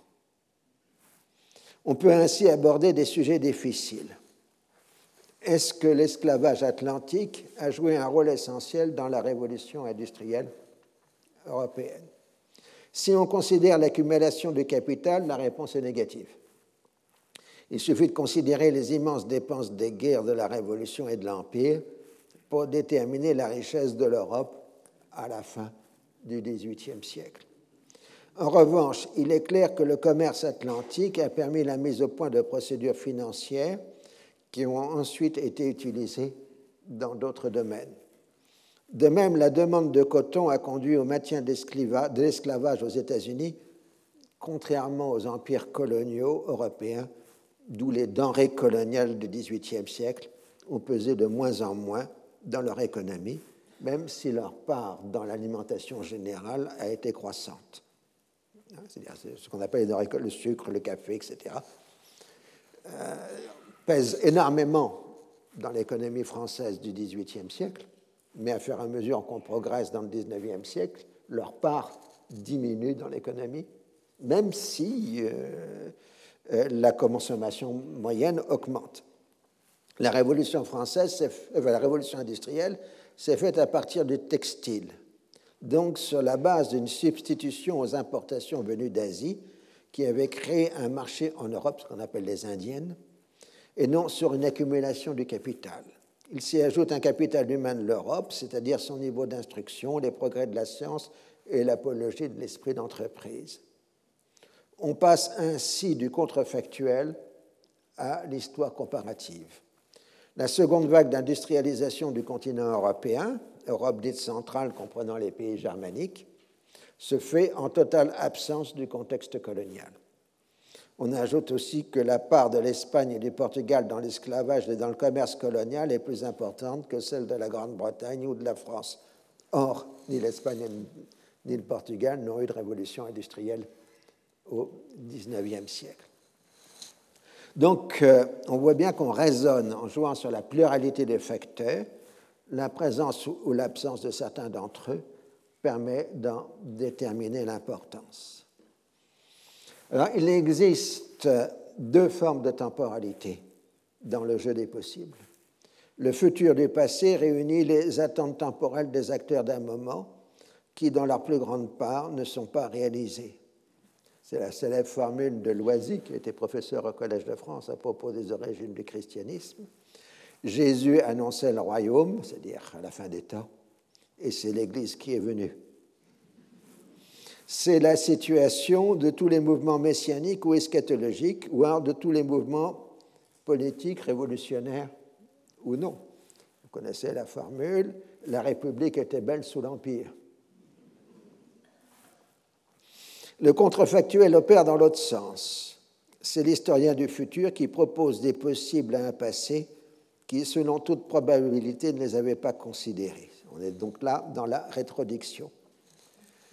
Méthodologiquement, on doit considérer deux formes de contrefactuel. La première est de suivre une possibilité non réalisée mais envisagée par les contemporains. Par exemple, Gore et non pas Bush élu aux États-Unis en 2000. La seconde est d'opérer l'expérience de pensée en fonction des événements futurs. Hitler mort en 1932, euh, les nazis vainqueurs de la Seconde Guerre mondiale, et ainsi de suite. La première est plus scientifiquement valable que la seconde, mais rien ne peut vraiment déterminer une nouvelle concaténation de causes. Et là, passons maintenant à le petit objet chéri des historiens, qui est la périodisation. L'objet de l'histoire étant le temps humain, il a été immédiatement divisé en segments, soit absolus, une ère, un calendrier, soit relatif à un moment spécifique, une période, une époque. Cette opération spontanée a commencé avec les âges de la vie, enfance, maturité, vieillesse. C'est la question que le Sphinx pose à Oedipe. Bien entendu, un calendrier, une ère, doit se doter d'un début. Le calendrier hébraïque renvoie à la création du monde, les Grecs utilisaient les Olympiades, les Romains la fondation de Rome. Fréquemment, on faisait seulement référence aux monarques régnants. Plusieurs systèmes pouvaient fonctionner dans une même pratique. La Bible d'un côté, Hésiode de l'autre ont réparti l'histoire de l'humanité en plusieurs périodes. L'Europe, à partir de la Renaissance, a partagé son histoire en deux temps, les anciens et les modernes. La césure étant la chute de l'Empire romain d'Occident et les invasions germaniques. Cette césure est là pour montrer une transformation profonde. Au XIXe siècle, dans un système académique français, on a introduit la division en quatre périodes. Antiquité, Moyen Âge, histoire moderne, fin 15e, fin 18e, histoire contemporaine à partir de 1789. C'était encore le, cas quand je faisais mes études d'histoire. Ensuite, la moderne a capté la Révolution et l'Empire, donc la contemporaine commencerait plutôt vers 1815 aujourd'hui. Ça, c'est des querelles de boutique. Euh, le problème de l'histoire contemporaine, c'est qu'elle se dilate progressivement avec le temps qui passe. Alors, si la première césure n'a pas grand sens pour l'histoire de l'Asie, la seconde, la mondialisation ibérique, et la troisième, révolution française, révolution industrielle, l'expansion coloniale de l'Europe dans l'Ancien Monde, ont leur sens pour les espaces non européens dans l'Ancien Monde. Dans le Nouveau, on utilise plutôt une tripartition précolombien, colonial, indépendance. Ces époques viennent récemment d'être définies comme des chrononymes. Ces références temporelles réunissent en une seule expression une masse d'images, de représentations et de données. Par ce seul regroupement, elles introduisent des problématiques. Ces chrononymes sont pour la plupart des rétrodictions. Les gens de l'Antiquité ignoraient qu'ils étaient des anciens, mais les modernes avaient conscience qu'ils étaient des modernes. Les gens du Moyen Âge ne savaient pas qu'ils étaient des entre-deux. Par contre, dès 1789, on savait qu'on était en révolution et que d'ailleurs le vrai problème, c'était d'en sortir. Un chrononyme peut changer en fonction des événements postérieurs. La Grande Guerre est ensuite devenue la Première Guerre mondiale, voire aujourd'hui la guerre civile européenne. L'interprétation historique changeant les valorisations ou des valorisations, le bas empire est devenu l'Antiquité tardive. Ça, s'appelle le syndrome basalpin, quand les Bas-Alpes deviennent les Alpes de Haute-Provence, quand les Pyrénées, les Basses-Pyrénées deviennent les Pyrénées, etc. Bon, vous connaissez problème de ce syndrome. Mais l'Antiquité tardive a permis d'étendre, d'être étendue jusqu'aux premières décennies du VIe siècle en Europe de l'Ouest et jusqu'à l'avènement de l'islam un siècle après en Orient. Clore l'Antiquité tardive par l'islam permet de mieux comprendre la genèse de l'islam, qui n'est pas né ex nihilo, et rétablit la continuité de la chaîne du temps. Ce premier type de chrononyme est composé de sections de calendrier. Le second type est plus directement en fonction d'une problématique. Si on considère l'histoire industrielle, on peut faire un XXe siècle, entre guillemets, vers 18, partir un XXe siècle vers 1880, avec le début de l'usage massif d'électricité, et de le faire terminer un siècle après en fonction du développement extraordinairement rapide du numérique. Si on prend le XXe siècle du point de vue artistique, il commence dès le début du siècle avec les grandes transformations de la représentation, fauvisme, cubisme, art abstrait, etc. En revanche, politiquement, le XXe siècle débute en 1914 avec donc la guerre civile européenne, qui, selon certains, se terminerait en 1945, mais on parle aussi d'un âge des extrêmes qui irait jusqu'en 1991. Si on part d'une autre partie du monde, on aura une autre chronologie. La périodisation n'est pas un absolu, elle est toujours relative à une problématique. À chaque problème correspond une période différente, toujours dans la logique de la rétroduction. C'est pour cela qu'il est absurde de poser une histoire problème à une histoire période. Ce sont deux façons de décrire une même pratique. Michel Foucault voyait dans cette relation entre la périodisation et les événements correspondants l'accès à la méthodologie complexe de la discontinuité, je cite. Chaque périodisation découpe dans l'histoire un certain niveau d'événements et, inversement, chaque couche d'événements appelle sa propre périodisation. C'est là un ensemble de problèmes délicats, puisque selon le niveau qu'on choisit, on devra délimiter des périodisations différentes et que selon la périodisation qu'on se donne, on attendra des niveaux différents. On accède ainsi à la méthodologie complexe de la discontinuité. Un même cadre chronologique peut ainsi être découpé de façon différente en fonction du questionnement. Ce qui compte pour définir une période est la présence d'un ensemble de traits qui en composent l'unité. Dès que certains commencent à manquer, l'objet change de nature. Jacques Le Goff parlait ainsi d'un long Moyen Âge, je cite. Mon long Moyen Âge a trois sous-périodes. L'une va du IIIe siècle jusqu'au Xe siècle, l'autre du Xe au XVe à peu près, la troisième du XVIe au XIXe. Cette dernière période étant pour moi une sorte de Moyen Âge tardif.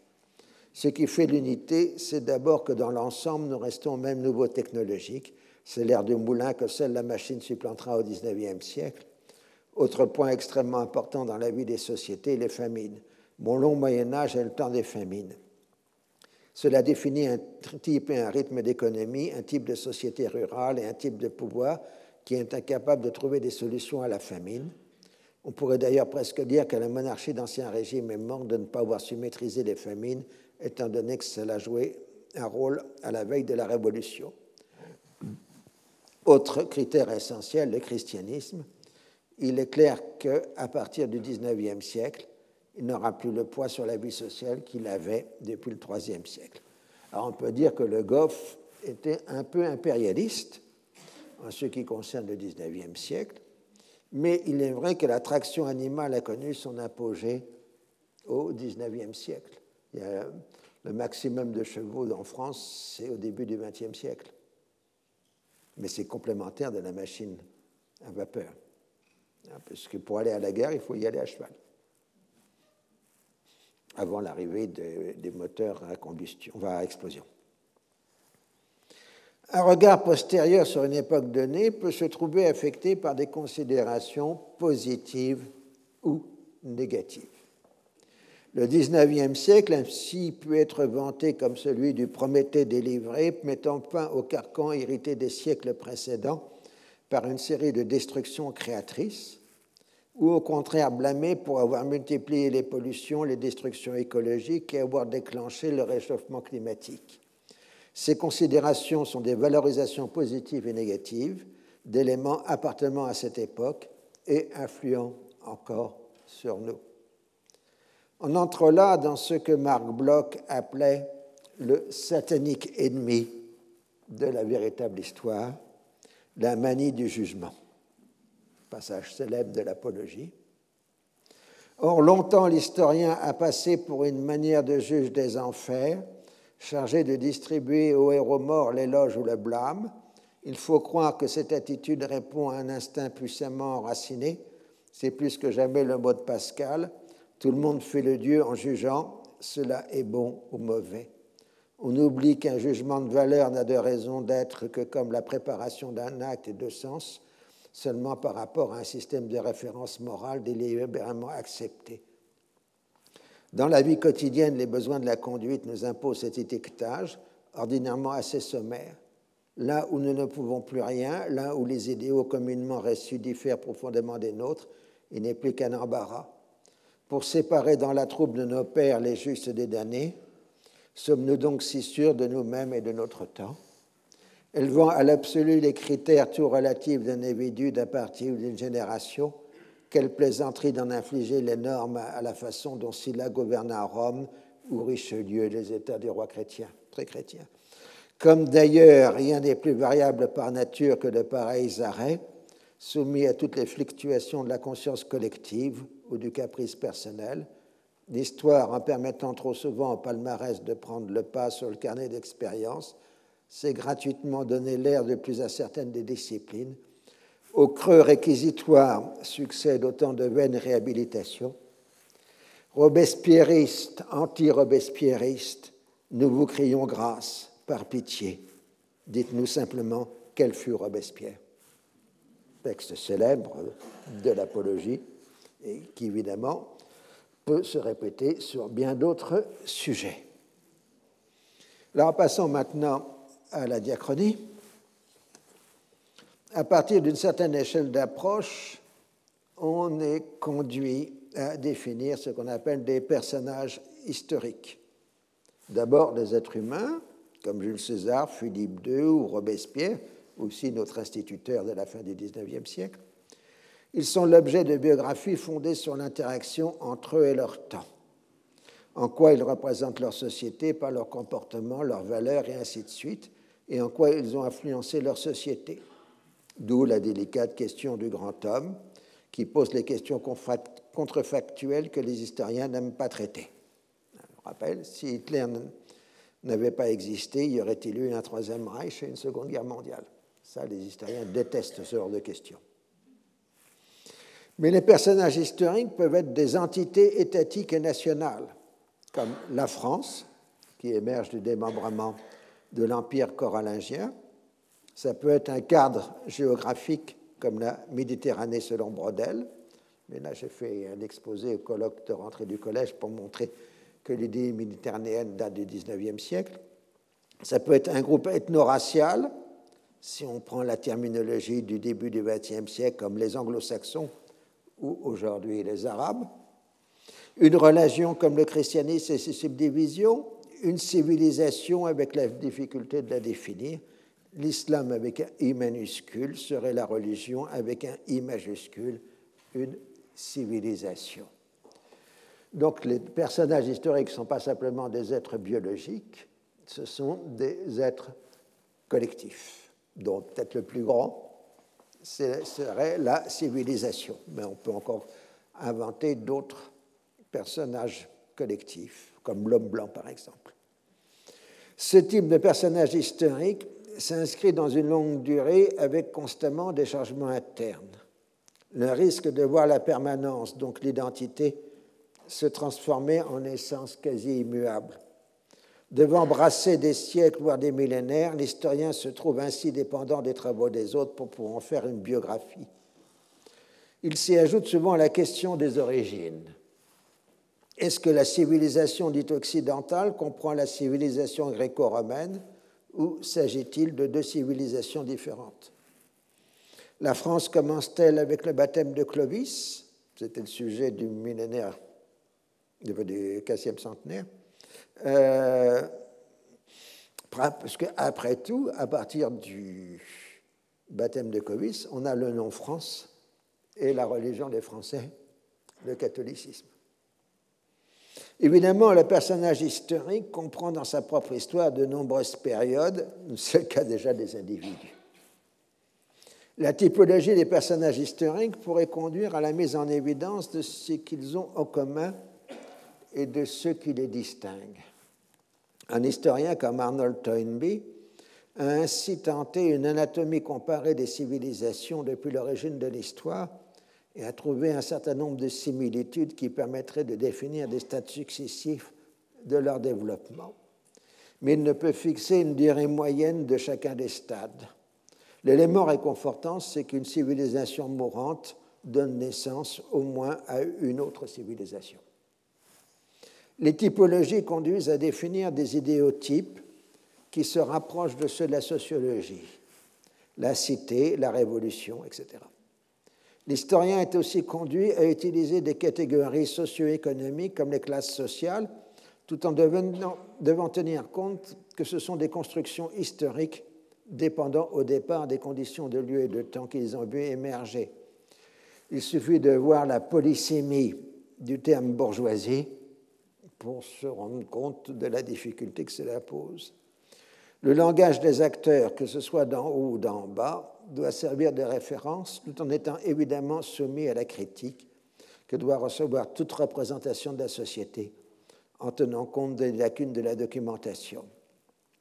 En général, on connaît mieux les classes dites supérieures de la société qui parlent d'elles-mêmes, alors que, sauf pour les temps récents, les classes dites inférieures sont surtout connues par les sources judiciaires et administratives.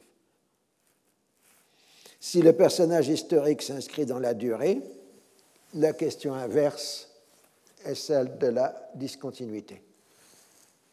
Foucault le reprochait implicitement à Brodel, son nommé, de ne pas avoir abordé ce sujet dans les premières pages. Donc il faisait ça dans les premières pages de l'archéologie du savoir, je cite.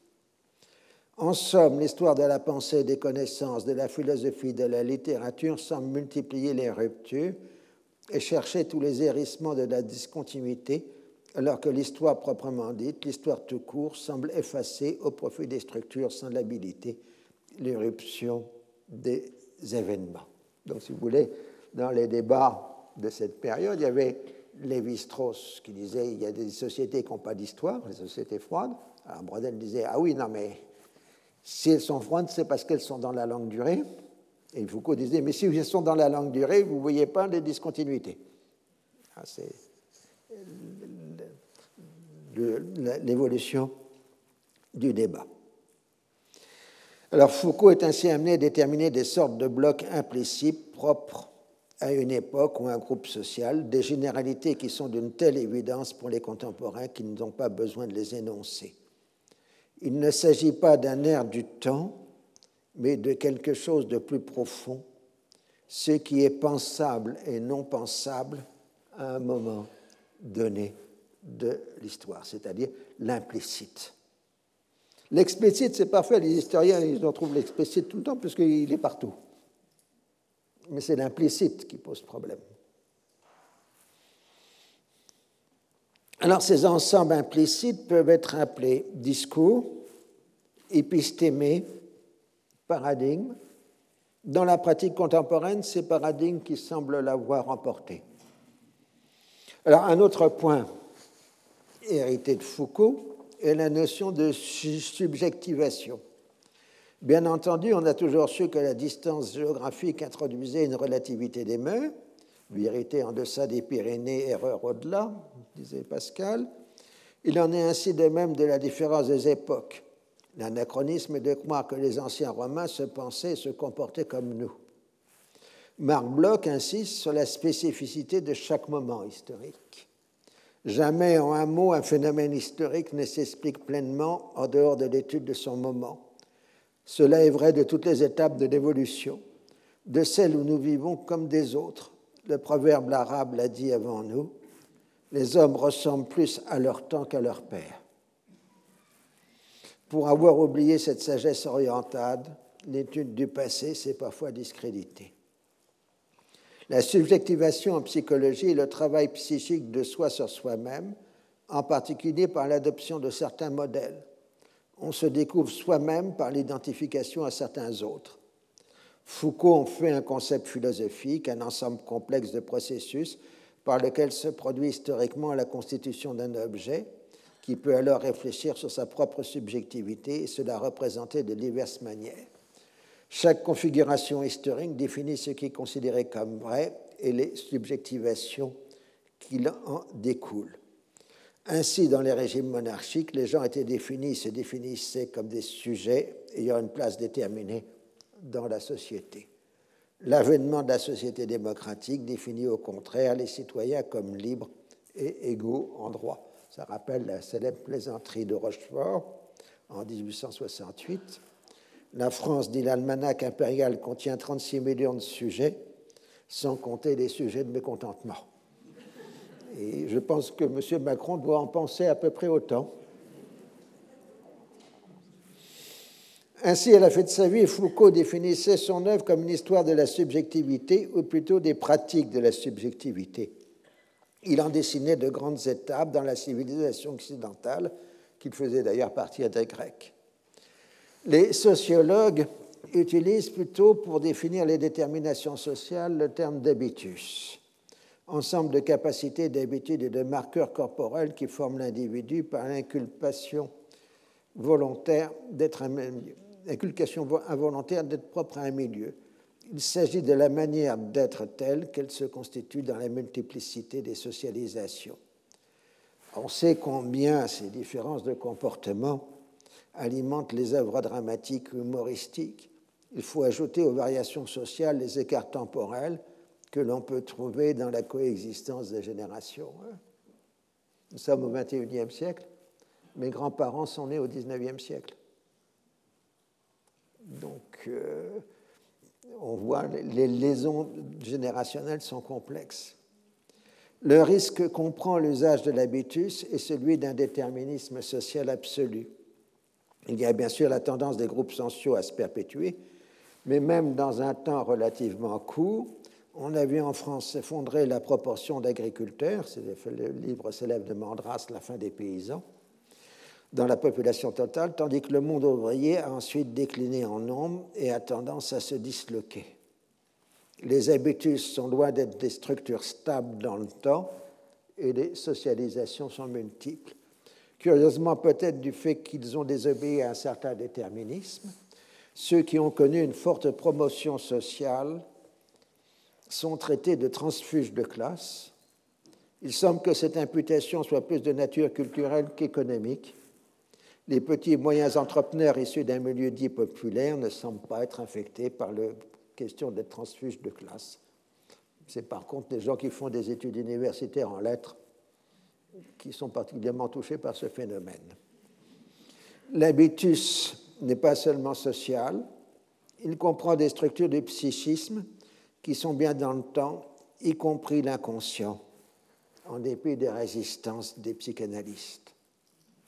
Norbert Elias et Michel Foucault ont fait des travaux pionniers dans ce domaine, le premier insistant sur les longues durées, le second sur les ruptures. La question d'ordre général est de savoir si l'être humain est construit ou se construit, ou les deux à la fois. L'historien ajoute dans un contexte déterminé. On est, en même temps dans la question du relativisme avec la pluralité des expériences humaines.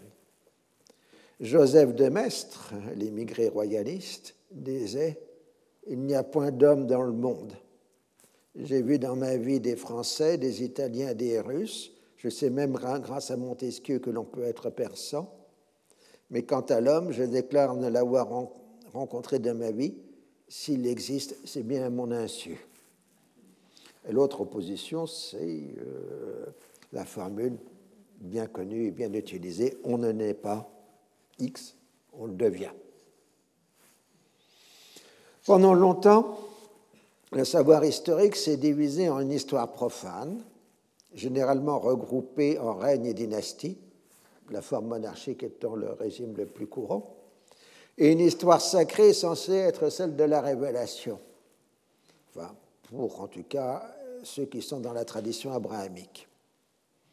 Est à la fois divulgation des origines, explication du déroulement du temps et annonce de la fin du temps.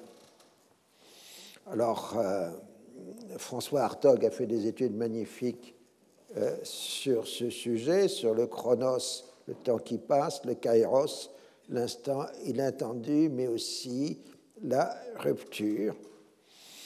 Et il montre euh, combien le christianisme s'est construit dans un récit euh, temporel d'une chronologie sacrée, d'où le fait que l'on a établi, après des calculs compliqués, que la date de la création était de 5500 ans euh, enfin, oui, il y a entre Adam et, le Christ 5500 ans en prenant les, généalogies bibliques. Donc ça nous donne un univers qui a 7500 ans, ce que pensent encore beaucoup de protestants littéralistes américains. Et euh, donc je passe sur ces questions parce que c'est un peu compliqué, mais du coup, on a des formes de renouvellement du temps qui sont la réformation, la rénovation ou la régénération, qui désignent la voie à suivre pour retrouver la ressemblance perdue au péché originel. Alors, euh, ce régime, ce qui nous intéresse là, et on va terminer là-dessus aujourd'hui, ce régime chrétien d'historicité est progressivement remis en cause durant l'époque moderne. La Renaissance est le détournement par les humanistes de la notion de rénovation, en établissant un retour à l'Antiquité qui rejette les siècles intermédiaires comme des âges obscurs. Rome redevient présent. La succession des empires cesse de suivre un plan divin. L'accommodation devient accommodement. La chronologie biblique se trouve contestée par les chronologies orientales comme la chinoise. C'était mon premier sujet, j'avais étudié ça en maîtrise. Comment l'arrivée des chronologies chinoises, qui renvoyaient à plusieurs millénaires avant Adam, posait des problèmes aux gens du début du XVIIIe siècle. Et Adolphe Gallon, le traducteur des Mille et Nuits et professeur au Collège de France, disait Aujourd'hui, feu Confucius fait plus de bruit que feu Jansénius. Euh, donc, c'est les fameux problèmes des chronologies orientales qui ne correspondent pas aux chronologies biblique. Newton instaure le temps sans commencement ni fin, avec la gravitation universelle, tout en étant à croyance très spéculatif. Les sciences naturelles pulvérisent toute chronologie partant de la date calculée de la création. Alors tout ça, c'est des problèmes de clair, hein, d'intellectuel, euh, parce que dans la vie courante, pendant deux millénaires, enfin, la première question était celle de la survie, de la subsistance, c'est-à-dire est-ce que la prochaine récolte sera bonne ou non Et cet horizon de subsistance peut parfois se résumer en très peu de jours, c'est la disette ou la famine. En fait, euh, pendant des millénaires, la question principale était soit la subsistance, soit le salut, c'est-à-dire ce qui se passerait après la mort. On connaît les angoisses ainsi suscitées, les mouvements eschatologiques annonçant la fin proche des temps par la lecture des différents signes ont eu de puissants impacts populaires. Au passage, notons que l'eschatologie chrétienne est passée du côté du protestantisme au XVIe siècle, le catholicisme s'en débarrassant au passage. C'est pour ça qu'il n'y a pratiquement pas de courant eschatologique dans le catholicisme d'aujourd'hui.